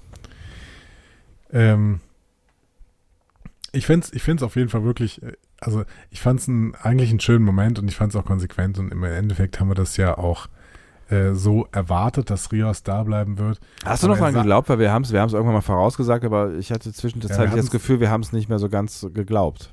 Ja, weil es so wirkte, als ob er sich verabschieden würde. Ne? Aber Ja. dann hat er irgendwie. Ich fand es so schön, dass sie in diesem Moment sagt: Ah, ich hatte nie wirklich eine Familie. Äh, du, lieber Picard, hast das alles geändert. Sie alle haben das alle geändert, ne? Also, oder ihr alle habt Ja. das alles geändert, ne? Jetzt habe ich aber keinen Bock mehr auf euch. Und tschüss. Ich habe jetzt aber jemanden neuen gefunden. Und die stehen da hinten. Ja. Die sind noch netter. Ah, das ist ja. Ähm, Ja, mein Gott. Aber er, äh, ne, es, war ja in dem Sinne gemeint, so von wegen, du hast mir gezeigt, was es bedeutet, eine Familie haben zu können. So, Genau. ne? Und, Ja. äh, ja. ähm, und das konnte man schon auch so verstehen, wenn man möchte. ich finde es sehr schade um Santiago äh, Cabrera. Ja, Ähm, finde ich Und- auch. finde dann noch, also sie passen das dann noch schnell auf die Timeline ein, ne, weil ähm, Picard sagt auch, hey Rios, das kannst du nicht machen, ne, die Timeline und sowas. Ne, und er sagt dann, kein Problem, Picard, ich habe eh nie in die Zeit gepasst, also passt schon jetzt. So, ne? Er sagt ja Okay. irgendwann noch den, genau, äh, reicht, ne? Und er sagt dann noch irgendwann den Satz so, ey, Alter, ich, ich war ein Typ, der mit äh, vier Hologramm von sich auf einem Schiff alleine gewohnt hat. Das fand ich irgendwie auch ganz geil. genau. Ja, okay. Ja, leicht neurotische Züge. Aber na gut, Zeitreise, äh, Zeitlinienproblematik ist geklärt, äh, ist also Ja. alles kein Problem. Genau, Rios verabschiedet sich noch von Ruffy, dann macht die Zukunftsreisegruppe sich bereit. Ähm, äh, aber Jean-Luc geht nicht, ohne sich nochmal von Q zu verabschieden, und zwar mit einer Umarmung. Hm. Wie hat die auf dich gewirkt? Menschlich. Mhm. Irgendwie ist es doch das, was Q an den Menschen immer fasziniert hat, oder? Die Menschlichkeit. Die Mhm. Menschlichkeit so, ne? Und dann auch dieses das, und, und Mitgefühl, also so solche Dinge, ne? Und ich glaube, dass was Picard da motiviert, ihn in den Arm zu nehmen und ja auch zu sagen, du stirbst nicht alleine, ist halt genau die Angst, die er in sich trägt Mhm. vor dem, ne? Also ich glaube, er konnte halt Qs Situation sehr gut nachempfinden, ähm, weil es in ihm wahrscheinlich ähnlich ausgesehen hat, ne? Und deswegen fand ich das, fand ich das äh, nach all den Differenzen und nach all dem, dem, den, den, den Kämpfen und dem Hass, der da wa- wahrscheinlich auch irgendwann mal gewesen ist, äh, am Ende zu sagen, so, äh, ja, ich habe ein, ne, also ich glaube, eine, eine Art von Verständnis hatte, hatte Picard ja eh immer schon so ein Stück weit, ne, für die Spezies, obwohl sie halt nervig ist, aber vor allen Dingen halt auch für dieses Wesen dann am Ende ähm, sowas wie Mitgefühl. Fand- Also ich fand's, fand's okay. Ich fand es auch einen sehr, sehr schönen Abschluss dieser, ähm, ja, dieser Reise, die im Prinzip mit der ersten Folge TNG angefangen hat. Ja, ja, ja, genau. Ich fand von der Szene her, ähm, fand es sehr, sehr toll gespielt von ähm, Dings, John Delancey. John Delancey. Ähm, bei Picard hatte ich aber ein bisschen das Gefühl, das ist wie so eine awkward Umarmung, die irgendwie nicht so richtig erwidert wird.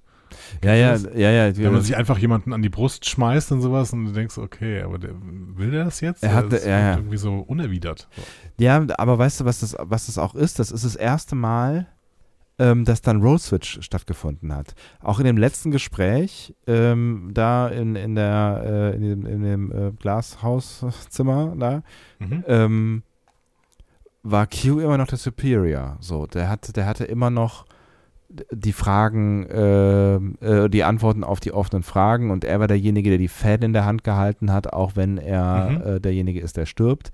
Aber er war immer noch der, der, der das Spiel gespielt hat, der das Ja. Große und Ganze äh, versteht und äh, wo Picard nur fragen kann, was soll das denn jetzt hier alles? Und Mhm. äh, nimm mich doch bitte mit und ich check's nicht so. Und in, der, in dem Moment war das erste Mal Picard der, der Superior quasi. Er war Mhm. derjenige, der ihm mit seinem Mitgefühl zeigen konnte, ähm, ich habe was, was, was du in deinem Leben nicht erreichen konntest. Vielleicht auch durch dich erreicht, aber ich habe was, eine Emotion, ich habe hier äh, äh, sowas wie Mitgefühl, ich habe die, meine Menschlichkeit, die du auch immer haben wolltest.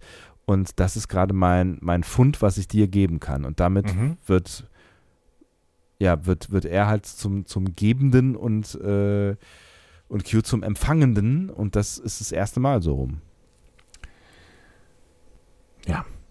Also es ist, ähm, es ist wirklich, Also deswegen die awkward Umarmung. So habe ich mir das irgendwie so ein bisschen, ne? Ja. weil Q auch so ein bisschen, also er, er, er wirkt so ein bisschen überfordert mit der Situation. So.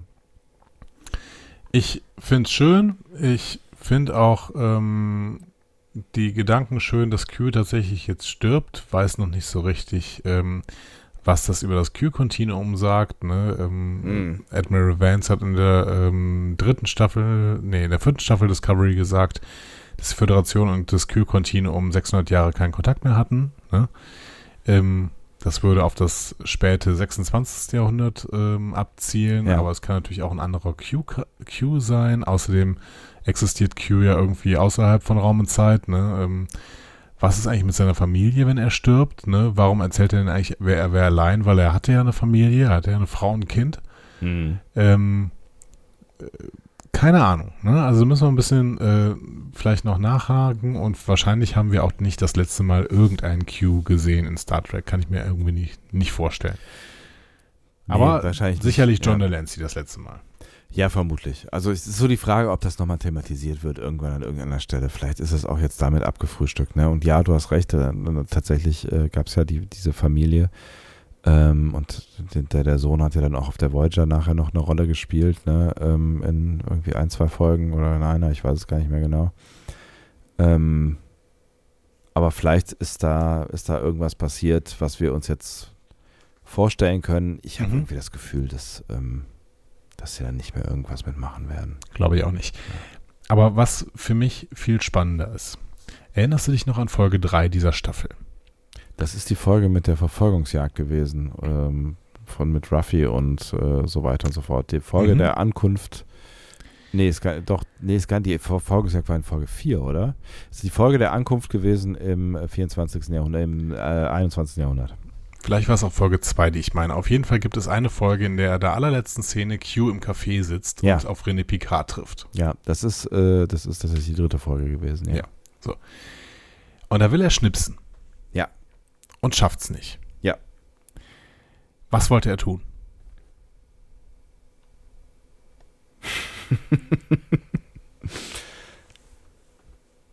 Ich weiß nicht.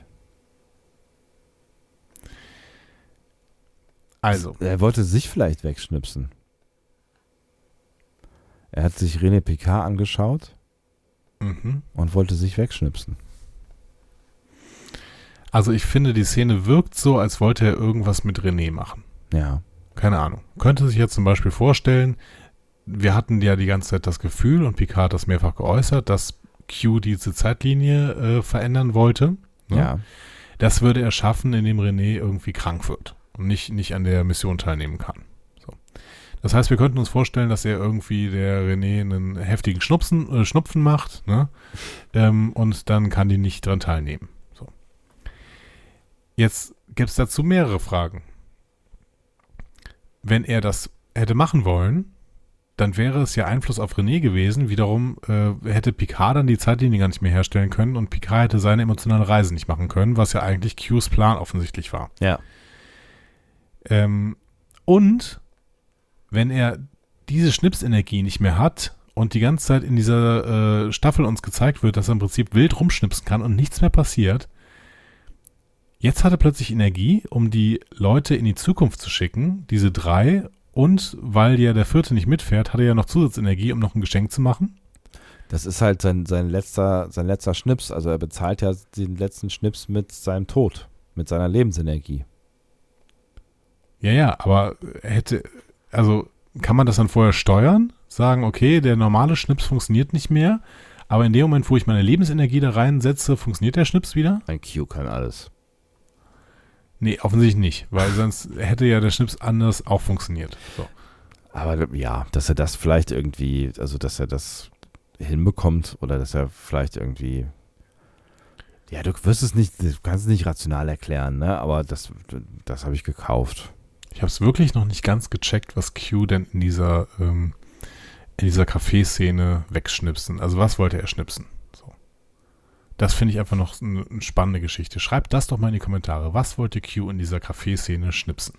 Also Q hat ja eigentlich auch kein, kein Interesse an dieser anderen Zeitlinie, ne? Also das ist, ähm, Eigentlich hat er ja gar kein Interesse, überhaupt noch was zu machen, wenn es darum geht, dass Picard seine emotionale Reise bekommt. Und das wiederum würde eigentlich ganz gut zu dieser Staffel passen, weil Q macht ja tatsächlich nicht so viel. ja, Er befreit Coral, okay. Ähm, auch da ist nicht ganz klar eigentlich warum, weil, ähm, Weil der Sung dann in diese, diese Lage versetzt am Ende, ne? Also Sung äh, ist ja dann in einer äh, verzweifelten Lage, die ihn vielleicht erst empfänglich werden wird für Jurati, Borkrati. Ja, aber brauchten wir Sung denn? Ah, Okay, doch, wir brauchten Sung, weil ansonsten Talon nicht stirbt. Okay, ja, ja, hm, Hm. ja. Hm. Okay, also nur wenn Sung in dieser verzweifelten Lage ist, kommt, äh, kann Talon sterben und Talons Tod brauchen wir, damit Picard kapiert, dass er nicht für alle Menschen zuständig ist und dass er vielleicht noch einen zweiten Versuch später bei äh, Laris übernimmt, Mhm. äh, unternimmt. Unternimmt, ja. es. Okay. Ich weiß immer noch nicht, was Q mit René wollte. Vielleicht wollte er sich einfach wieder nach Hause schnipsen. Der hat, das heißt, er hat mal ganz kurz geguckt, wer das ist und dann schnipst er sich weg. Vielleicht hat er sich beobachtet und hat, wollte, wollte sie kennenlernen. Er hat sie beobachtet, wollte sie kennenlernen, hat ein Auge auf sie geworfen, weil er weiß natürlich, dass, äh, dass sie ja der Dreh- und Angelpunkt ist äh, dieser, dieser ganzen Zeitliniennummer äh, so. Und dann hat er sie sich angeguckt und wollte, wollte sich in seinen Lehnsessel setzen zu Hause, um äh, einen neuen Plan zu schmieden oder ihr seinen Plan zu schmieden. Ich bin nicht überzeugt. Ich finde, die- diese ähm, Szene sieht nicht so aus, weil er schnipst und dann fängt, äh, fängt ähm, René an zu lachen, weil sie gerade was Witziges gelesen hat oder sowas. Ich finde, das sieht so aus, als wollte er irgendwas mit René machen und wundert sich, dass äh, nicht das passiert, was er wollte. Aber ähm, bin ich gespannt, was ihr dazu sagt.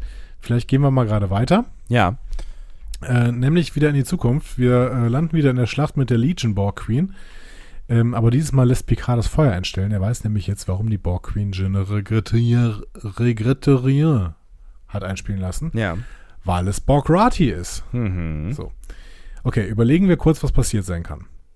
Borg Rati ist im 21. Jahrhundert in Richtung Delta Quadrant geflogen. Eigentlich muss sie sich vom Kollektiv zurückgehalten haben, denn ansonsten wären weder Q-Who passiert, noch Wolf 359 passiert, noch damit DS9, noch später Voyager. So. Ne? Ja. Ähm, also hat sie vielleicht ein eigenes kleines Kollektiv mit der La Sirene als Basisschiff gegründet Mhm. und dafür nur Schiffsbrüchige und Sterbende gerettet und das über 380 Jahre?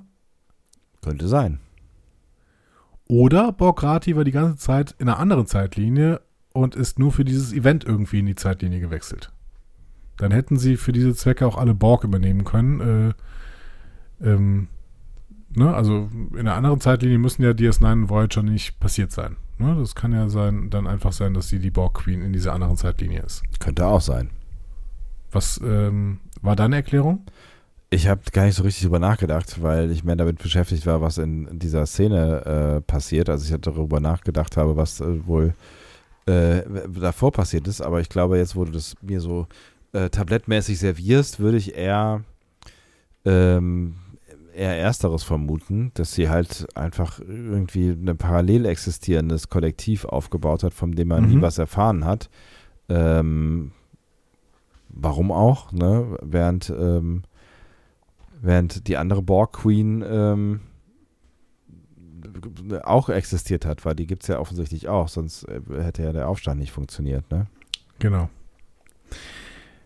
So. Ähm, warum hat sich Borgrati jetzt nicht zu erkennen gegeben? So.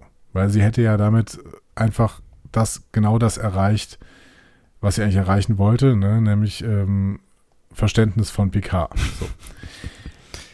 Ähm, ja. Das ist, das ist einfach, weil Ja. sie ansonsten nämlich ein Zeitparadoxon erschaffen hätte. Denn dann hätte Picard die Stargazer nicht zum Explodieren gebracht, Q hätte die Leute nicht in die andere Zeitlinie gebracht und Borgrati wäre nie entstanden. Stimmt, ja. Sie hätte also, indem sie sich zu erkennen gegeben hätte, hätte sie ihre eigene Existenz zerstören können. Ne? Stimmt. Ja, ist schwierig, aber ja, du hast recht, klar. Stattdessen, und das habe ich nicht verstanden, scheint sie zu bewirken, dass Girardi nicht mehr auf der Stargazer ist. Und das ist jetzt endgültig seltsam, weil wenn Girardi nicht auf der Stargazer ist, dann kann sie auch nicht in die andere Zeitlinie wechseln und zur Borg Queen äh, werden. Und Rios ist ja auch nicht mehr auf der Stargazer Und der kann dann ja auch nicht in die Vergangenheit reisen und da alles Mögliche machen, damit Jurati überhaupt erst Borg Queen wird. Aber das ist ja schon vorbei. Das ist ja schon passiert. Wir sind Ja, ja, quasi eine Szene weiter. Die Nein, sind wir, sind, wir sind immer noch davor. Wir sind vor dem Countdown, sonst könnte Picard nämlich auch gar nicht anhalten. Ja, das stimmt natürlich. Du hast recht. Wir sind vor dem Countdown, ja. Und eigentlich wird, werden Jurati und Rios erst nach dem Countdown rausgebeamt.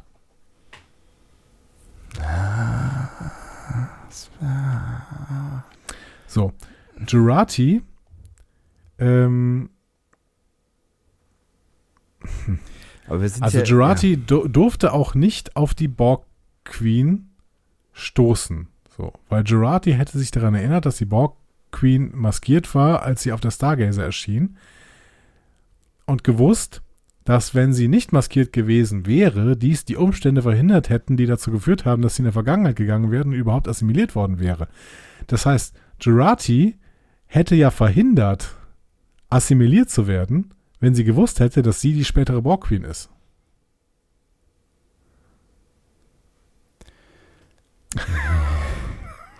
Die, die, also das. Ich versuche gerade in so Schleifen zu denken, ne? Also äh, können nicht auch Zeitreisen lineare, auf, lin- linear aufeinander folgen? Also Was meinst du damit?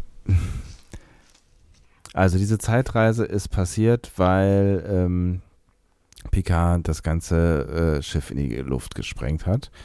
So, von da an gehen wir zurück. Also wir zeichnen quasi von diesem Zeitpunkt einen Strich nach hinten. Diese Mhm. ganzen Dinge passieren. Ähm, und dann kommen sie wieder zurück, Zehn Sekunden Zehn vor Sekunden der vor. Explosion. der Explosion, aber nicht alle. Was aber auch egal ist, weil jetzt werden sie ja alle nicht mehr gebraucht und Picard verhindert die Explosion. Das heißt, diese Zeitlinie ist ja eh verändert. Das heißt, wir, wir sind ja eh quasi jetzt in, also es ist ja nicht mehr die gleiche Zeitlinie, die äh, in der Jurati äh, und, und Rios mit in die Vergangenheit geflogen sind.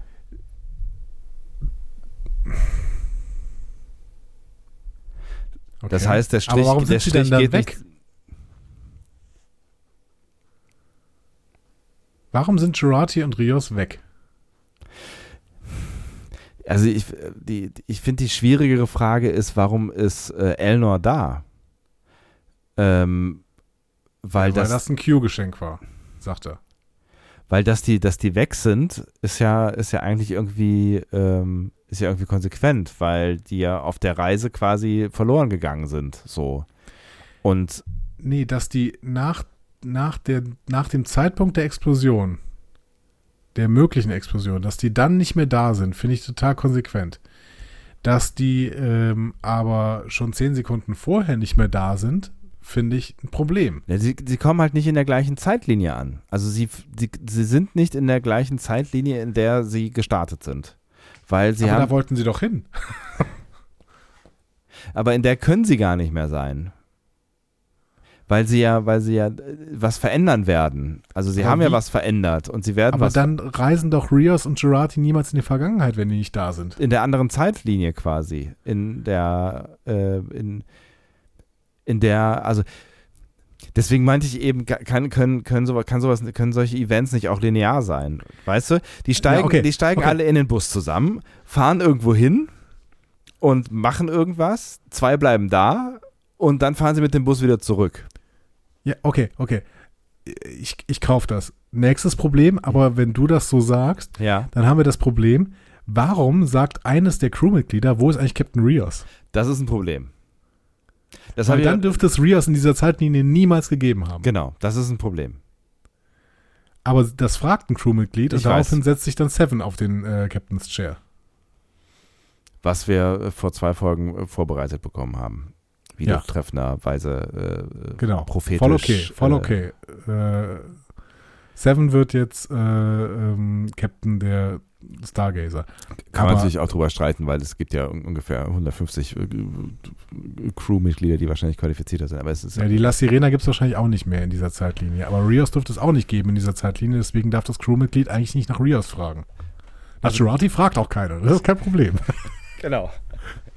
Da war doch eben noch so eine Tante auf der Brücke. Wo ist die eigentlich?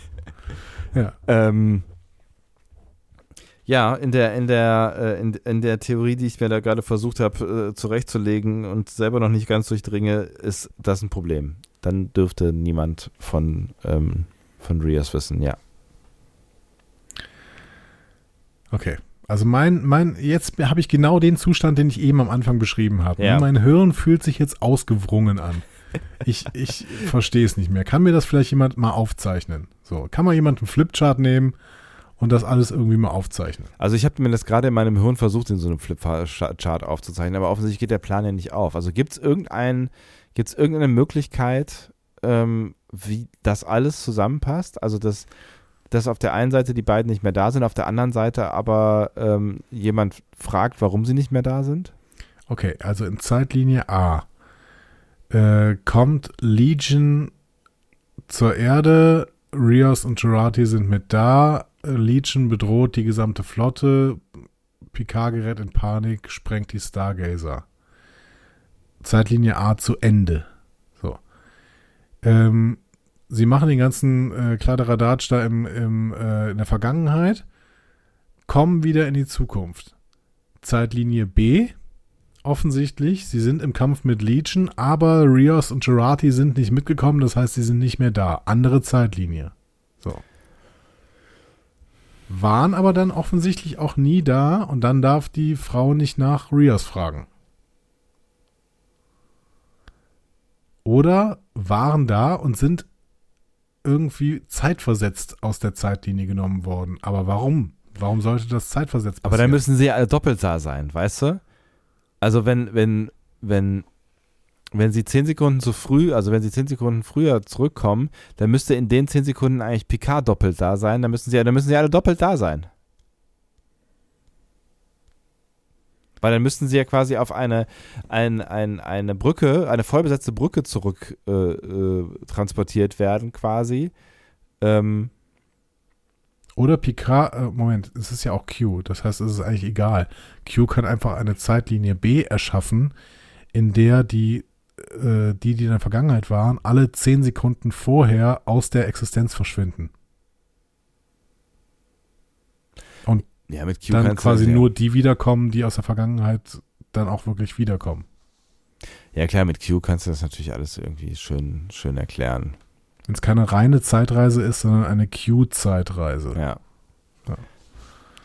Dann, genau, dann werden die halt äh, ausgetauscht, die doppelt da wären und äh, fertig. Also Q hat ja quasi offensichtlich auch das Bewusstsein ähm, der Figuren in das, in die Körper der Figuren in der Parallelzeitlinie, äh, äh, der Konföderationszeitlinie ähm, projiziert. Das war ja auch keine Zeitreise, sondern also eher so eine Body Transformation Nummer. Body Snatch. Ähm, komm, wir gehen mal einen Schritt weiter, weil jetzt passieren auch noch äh, crazy Dinge. Picard erkennt das auf jeden Fall alles und enttarnt Borg Rati und die lüftet dann auch ihre Maske und macht sofort Druck. Wir müssen handeln, sonst werden viele sterben.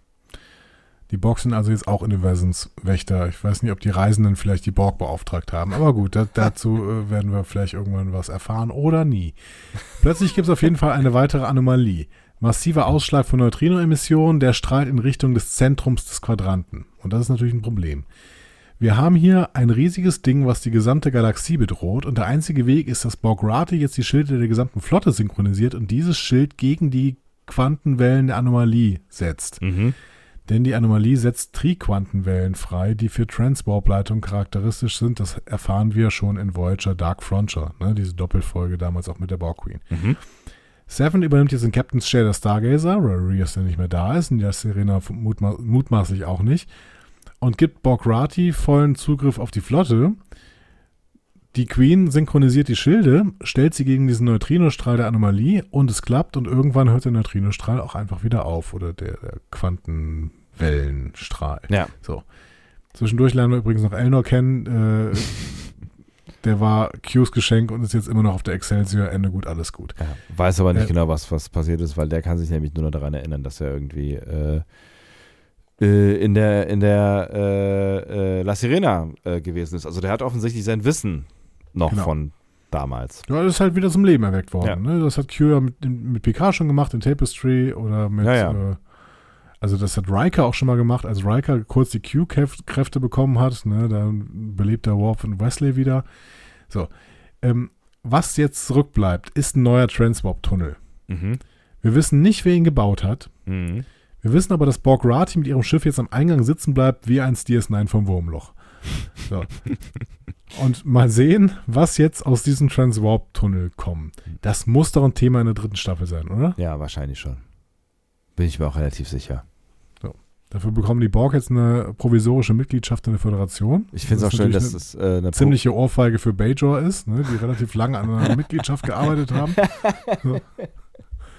Ja, ist ein Punkt, auf jeden Fall. Aber ich finde es ich find's gut, dass es eine provisorische äh, Mitgliedschaft ist ne? und dass, äh, dass, dass, dass sie nicht irgendwie in die Föderation aufgenommen werden, sondern dass es jetzt quasi erstmal so eine Zweckgemeinschaft ist äh, und wir gucken mal, wir, wir nähern uns mal an, aneinander an.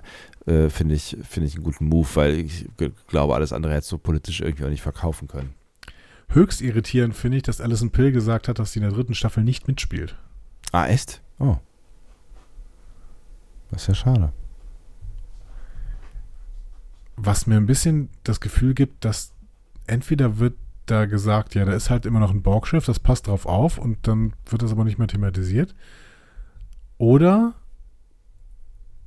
dass da relativ bald ein Problem kommt und die Borg sprengt.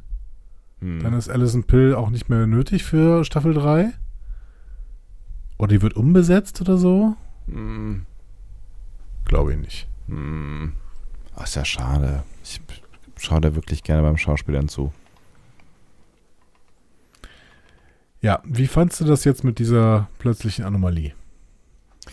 Ja, kam auch so ein bisschen aus dem Nichts, ne? Also im wahrsten Sinne des äh, Wortes so, ne? Aber ähm, eigentlich kein schlechter Move, ne? Dass es ein Problem gibt, was irgendwie alle bedroht und ähm, das so groß ist, dass äh, selbst quasi die Borg, auch wenn es ja vielleicht die anderen Borg sind, das, haben, das erfahren wir ja nicht, ne? Also ob das quasi, ob äh, Borg Rati diesen Vorsatz umgesetzt hat, den sie da äh, intern mit sich selber ausgehandelt hat äh, oder quasi mit der äh, in sich befindenden Borg Queen äh, eine, eine andere Art von Gemeinschaft zu gründen. Ähm, aber auf jeden Fall fand ich diesen Move äh, irgendwie ganz, äh, ganz, äh, ganz geschickt oder ganz gut, dass sie halt irgendwie eine Gefahr ähm, vor sich haben, die sie nur gemeinsam besiegen können und damit halt auch die, die härtesten Feinde ähm, zu Verbündeten werden können. Mhm. So, ne? Mhm. Also fand ich, fand ich halt ein, eigentlich ein ganz gutes Tool, um das plausibel zu machen, dass sie jetzt da mal für eine Weile zusammenarbeiten. Ich fand es nur krass, dass sie quasi in der letzten Viertelstunde der Staffel eine riesige Bedrohung für den ganzen Quadranten oder für die gesamte Galaxie, sagen sie. Ja, das ist ein Galaxy-Problem, sagt irgendwer, glaube ich. Oder Galaxy-Wide Problem. Das wirklich aus dem Hut zaubern. Das ist, finde ich, das fand ich sehr crazy. Ja, aber solche Dinge passieren, das weißt du, du weißt halt nicht vorher, es ist wie ein Erdbeben oder was auch immer, ne? Oder ne, je nachdem, was ähm, Ja, die Queen weiß ja offensichtlich schon vorher, wollte aber nichts sagen. Das stimmt. ja, klar, es ist, also es ist so ein bisschen, für, also, nee, finde ich nicht. Ich nehme, ich nehme das zurück, was ich noch nicht gesagt habe. Ich wollte gerade sagen, es ist so ein bisschen wie diese, diese Tech-Würmer am Ende der ersten Staffel, aber die, die kamen deutlich mehr aus der kalten als, äh, also fühlten sich un, unhomogener an als dieses. äh, Vielleicht ist es dasselbe. Das kann natürlich sein. Du hattest ja schon mal die Theorie aufgestellt, dass wir sowieso die gleiche Geschichte erzählen, nur aus, äh, gesehen, nur aus zwei verschiedenen Perspektiven quasi. Möglich, ne? Hm. Stimmt, dass wir, wir, wir sehen in ähm, in Arcadia Ego 2 sehen wir auch diese äh, Alterität. Und jetzt sehen wir hier auch eine Alterität. Also irgendwas anderes, was irgendwo anders herkommt. Ja. Na, du hast ja die Und Parallelen. von der Flotte abgelehnt, äh, abgewehrt werden muss. Ja. Hm? Ja, genau. Die auch wieder nicht so richtig gut aussah. Stimmt. ja. Die Parallelen sind erdrückend. Stimmt. Spannend. Naja, wir werden sehen, wie das noch aufgenommen wird in der dritten Staffel. Und ob überhaupt, aber wahrscheinlich, also wahrscheinlich. Also das irritiert mich jetzt, dass Alison Pill nicht mit dabei sind, äh, ist. Ne? Also ich hätte jetzt tatsächlich gedacht, dass sie da äh, einfach weitermachen und äh, sich daraus eine neue Geschichte äh, entspannt. Aber jetzt bin ich kurz ein bisschen skeptisch. Wir gucken ja noch auf diese Staffel zurück. Wir äh, bringen das ganze Ding jetzt mal zu Ende. Sie sind wieder bei Geinen im 10 vorne. Ja. Geinen entschuldigt sich, dass sie John Luke von der ganzen Show in 2024 nicht erzählt hat, weil sie meinte, sie hätte eventuell den Flow äh, zerstört. Ne? Wir sagen, jo, Ja. hätte, hätte sie eventuell gemacht. Ja. Ne? Äh, sie checkt aber auch nicht, dass er das Bild von Rios nicht damals schon gesehen hat. Das hängt nämlich neben ihr an der Wand. Ähm, der hat nämlich mit Theresa eine Arzt, äh, Ärzte ohne Grenzen gegründet, Ja. Murray Posers, inklusive einer kleinen Anspielung an Tough Times, nämlich äh, im Jahr 2026 beginnt ja der dritte Weltkrieg laut Star Trek. Ähm, Ricardo, Ricardo hingegen hat mit einem Team von Wissenschaftlern die Klimakrise gelöst, indem er den äh, Organismus genutzt hat, den René Picard von der Europamission mitgebracht hat. Wie das alles zusammenhängt, Mensch, Freunde, ist das Exakt so verrückt. habe ich es mir auch aufgeschrieben. So, okay, alles hängt natürlich zusammen. So. Ja. Ähm, aber das mit Io haben sie einfach vergessen, oder? Stimmt, ja, ja. Oder fliegt die Rakete von Europamission noch kurz an Io vorbei? Und wenn ja, warum heißt die nicht Io-Mission? Weil das ist doch der größere Mond. Unklar. Unklar. Ähm, Geinen erzählt uns noch, wie die beiden gestorben sind. Da habe ich auch gefragt, warum? Ja, weiß ich auch nicht. Also, aber gut, ich meine, äh, Picard stellt die Frage, sie antwortet halt. Ja, aber warum stellt Pierre die Frage? Weiß nicht. Gehört irgendwie, gehört es nicht zum Leben dazu, dass man irgendwie fragt, wie ein, ein, ein guter Bekannter gestorben ist, wenn er gestorben ist? Irgendwie, ja, das ist, ist so irgendein Interesse. Also ich finde schon, dass es ein Interesse gibt. Ich fand es total seltsam. Ich fand es wirklich total seltsam. Aber gut, ähm, Theresa wird alt, Rios stirbt bei einem äh, Fight in der marokkanischen Spelunke um Medical Supplies. Okay. So be it. Ähm, Picard gibt Elnor noch einen Schnaps aus Mhm. und stößt auf die Familie an. Elnor schmeckt's nicht. Keiner kann schöner erzählen als du, wirklich. Ja, das, das, das exakt ist das doch, das ist doch passiert, oder meinen Sie? Ja, ja, das ist, äh, deine, deine Beschreibung ist treffend und präzise, wie So, immer. Picard verabschiedet sich noch zum Chateau. Dort will er sich, äh, dort will sich Laris verabschieden. Die ist auch gut, dass er, dass, dass er erst ein Trinken geht und dann die wirklich wichtigen Dinge klärt, weißt du? Genau, sie hat noch den Wintergarten restauriert, bevor sie sich verabschiedet. Ja. Ich frage mich ja, wann? Und warum hat Picard das dann nicht mitbekommen? Das ist eine gute Frage. Weil er war ja wahrscheinlich nicht ewig weg, ne? Nee, offensichtlich nicht. Vielleicht sind die AutorInnen hier mit ihrer eigenen Zeitreise durcheinander gekommen und haben irgendwie gedacht, ja, der war ja ewig weg. Nee, eigentlich war der nur einen Tag weg, maximal oder so. Ja. Ähm, Picard hält Laris auf jeden Fall auf und bittet um eine zweite Chance. Er nimmt sie bei der Hand und die Serie ist zu Ende. Hm. Ja, ja. What a wild ride, möchte ich sagen. Diese Serie und aber auch diese Folge, das, ist, das trifft auf beides zu. Ja. Fazit zu dieser Folge? Müssen wir? Willst du nicht? Ja, doch, natürlich, klar. Soll ich? Oder du? Ja, mach mal. Ja? Mach mal. Ähm, also nach vielen Auf und Abs in dieser, dieser zweiten äh, Staffel und auch nach vielen Auf und Abs in ähm, einzelnen Folgen ähm, war das auf jeden Fall eine Folge, die Fragezeichen hinterlassen hat, was so ein bisschen schade ist, weil ich darauf gehofft hatte, dass alle Fragezeichen äh, ausgeräumt werden. Auf der anderen Seite finde ich tatsächlich, dass sie dass sie viele tolle Momente hatte und dass sie am ehesten an die erste Folge anschließt. Also wenn, also auch so vom Style und vom Gefühl her und von, vom Schnitt und von den verschiedenen Szenarien, die genutzt worden sind, von den äh, meisten Handlungen, jetzt vielleicht mal abgesehen von der äh, vom Team Rios Ruffy 7 R- RS oder so, die halt immer nur Mhm. irgendwelche Alibi-Aufgaben bekommen. Aber ich fand, fand tatsächlich, dass sie, dass sie hier nochmal so ein bisschen die Qualität und die Fahrt aufgenommen haben, die die erste, die erste Folge ähm, irgendwie prophezeit hat. Und deswegen bin ich mit dieser letzten Folge im Großen und Ganzen ziemlich glücklich. Also ja, es wurde, es wurde vielleicht nicht alles bis ins Detail geklärt. Es gibt ein paar Fragezeichen äh, so, aber ich finde, sie haben an einigen Stellen wirklich sehr schöne Momente geschaffen und die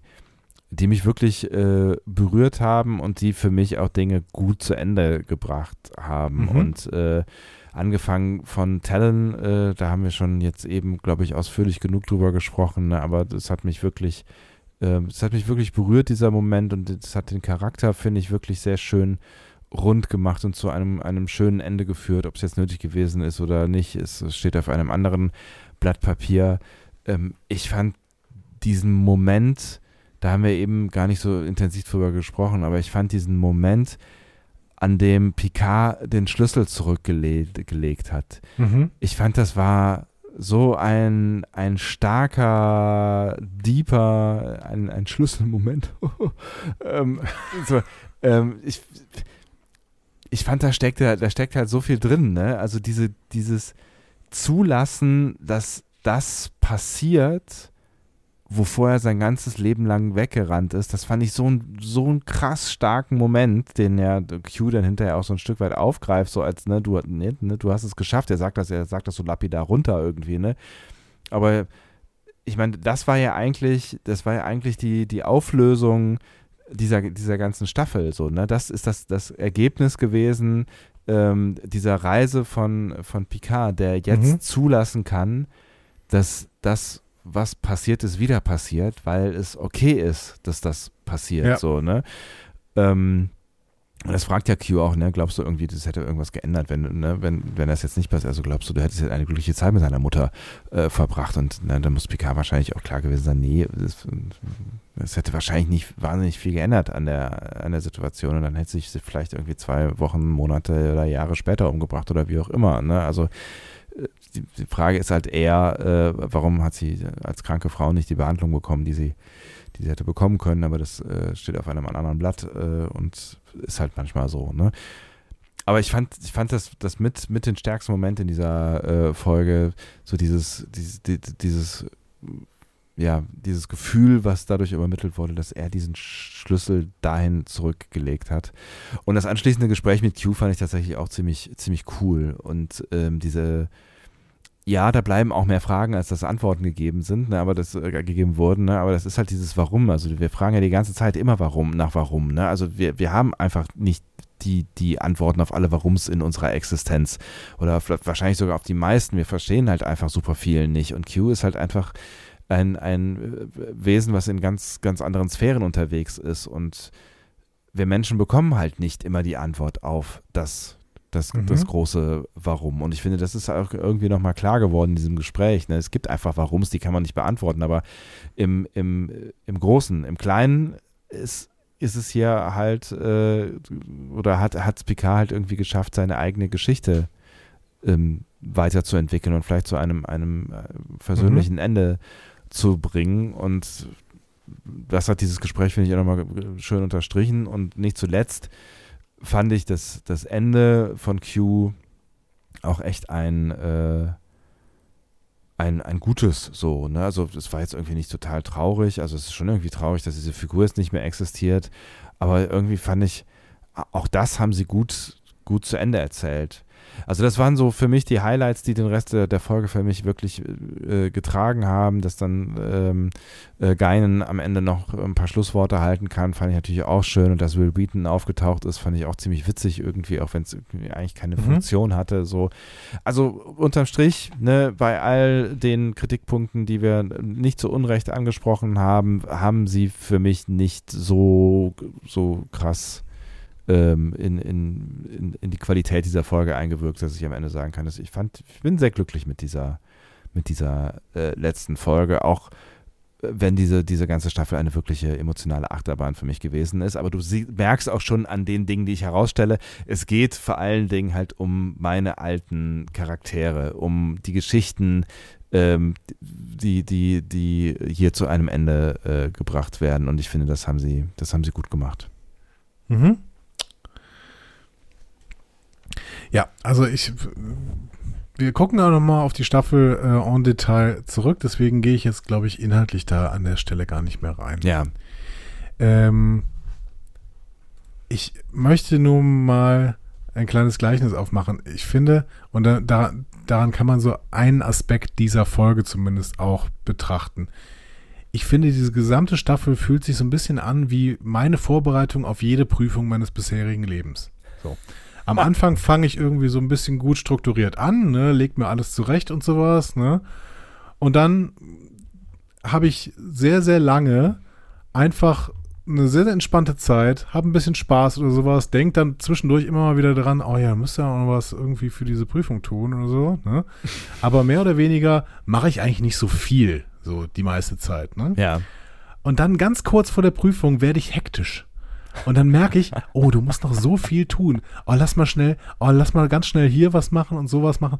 Dann bin ich auch nicht mehr so komplett, ähm, also ich kann auch nicht mehr dann mich auf alles wirklich konzentrieren, ne, sondern versuche dann ganz schnell möglichst viel irgendwie in meinen Kopf reinzubringen, damit ich das in der Prüfung auch abrufen kann. So. Ne? Mhm. Das heißt, ich versuche möglichst viel noch irgendwie schnell zu schaffen. So.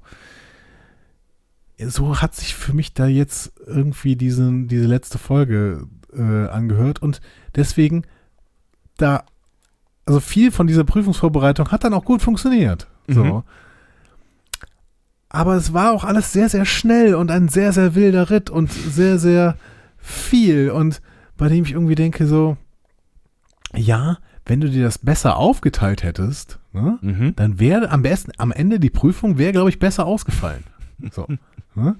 Weil dann hättest du konsequenter irgendwie an deinen Problemen für diese Prüfung arbeiten können. Das habe ich mir ganz, ganz oft gedacht, so in, in der äh, Schule oder Mhm. in, im Uni oder I in der. Uni oder sowas. Ja. Ne? So. ja. Und mehr möchte ich jetzt an dieser Stelle noch gar nicht sagen, aber ich habe irgendwie das Gefühl, jetzt ähm, diese äh, Folge wollte sehr viel Gutes. Mhm. So. Ähm, ob sie es inhaltlich jetzt an jeder Stelle geschafft hat, weil da wirklich sehr viel Hetze auch drin war. Ja. ne? Zum Beispiel, dass man in der letzten Viertelstunde noch eben gerade eine existenzielle Bedrohung für die gesamte Galaxie aufmacht. ähm, das ist äh, mutig. So, und vielleicht sollten wir inhaltlich da nochmal mit so ein bisschen Abstand nochmal ein bisschen drauf gucken und gucken, ähm, ist das denn jetzt alles, sind die Charakterbögen, die sie erzählen wollten, denn das lag offensichtlich im Vordergrund, ne, die Charakterbögen von äh, Q, Picard, Talent, Gerati. Talent, Ja. Talent, Talent vor allen Dingen Ja. noch, ne, und ein bisschen auch Gerati, äh, die, die sollten im Vordergrund stehen. Ähm, und wie gut haben sie es eigentlich gemacht? Wir haben gerade das Gefühl, einiges wirklich gut, Mhm. müssen uns da aber vielleicht nochmal ein bisschen näher mit beschäftigen. Ja. Also ich habe ich hab, ich hab so gedacht, so nach dem Gucken, ähm, jemand vom Fach, der. Filme schneiden kann oder so, ne? Ja. Also der oder der oder äh, vielleicht auch äh, äh, directen kann, äh, ne? Also irgendwie, weiß ich nicht.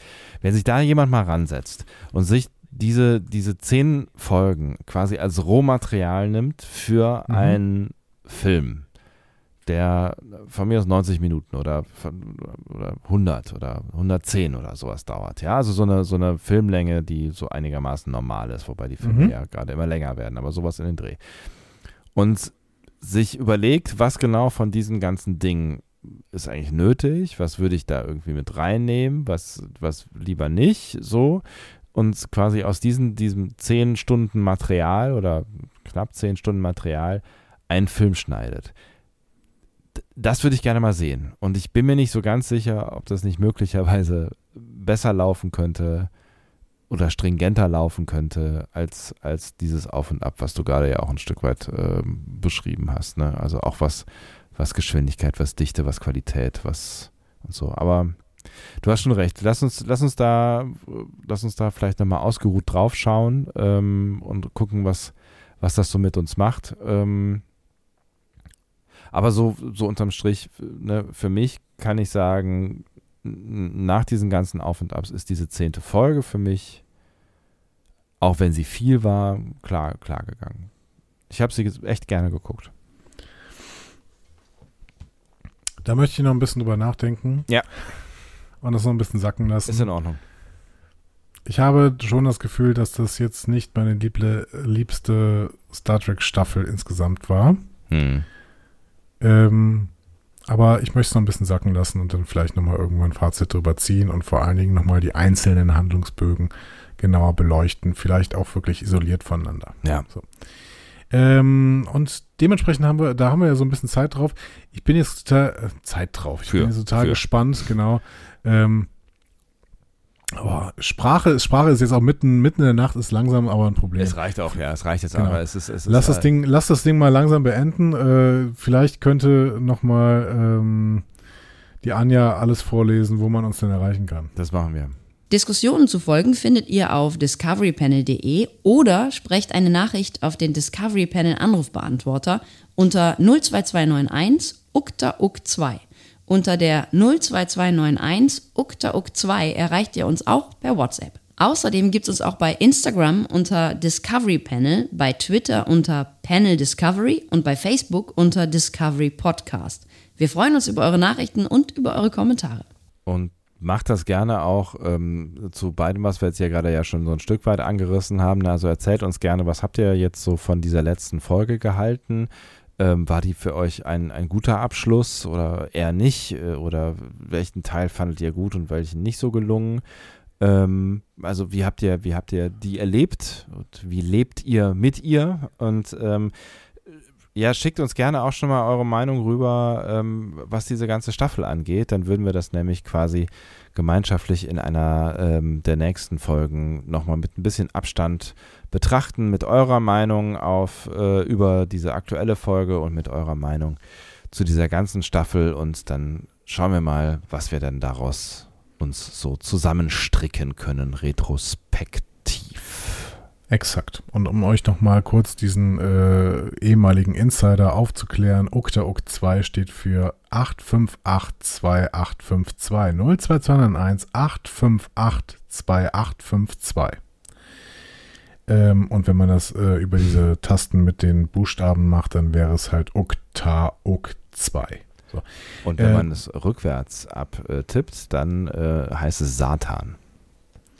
Satan. Die Serie. Was war das? Das war Ähm, eins live, ne? Das war es live. Ja, genau. Gott, Onkel Fisch, glaube ich. Ja. Ähm, und mit Onkel Fisch können wir dieses äh, Dings, hier- Dings hier jetzt beenden. Besser, besser als mit allem anderen, ja, auf jeden Fall. Äh, danke, dass ihr durchgehalten habt und ähm, ich sag mal vorsichtig, bis bald. Bis bald. Ach so, Tschüss. und vergesst nicht hier, ne, äh, Trackzone und so weiter. Hört äh, da mal rein äh, in den Genau. Podcast äh, von den geschätzten Kollegen. Trackzone.de. Und äh, da könnt ihr, wenn ihr Sehnsucht nach unseren Stimmen haben solltet, nach knapp drei Stunden kann ich mir das nicht vorstellen, aber da könnt ihr dann auch äh, noch ein bisschen was darüber erfahren, wie wir äh, dann in äh, ungefähr 24 Stunden diese Staffel, äh, auf diese Staffel schauen. Bis dahin. Macht's gut. Tschüss. tschüss. Tschüss.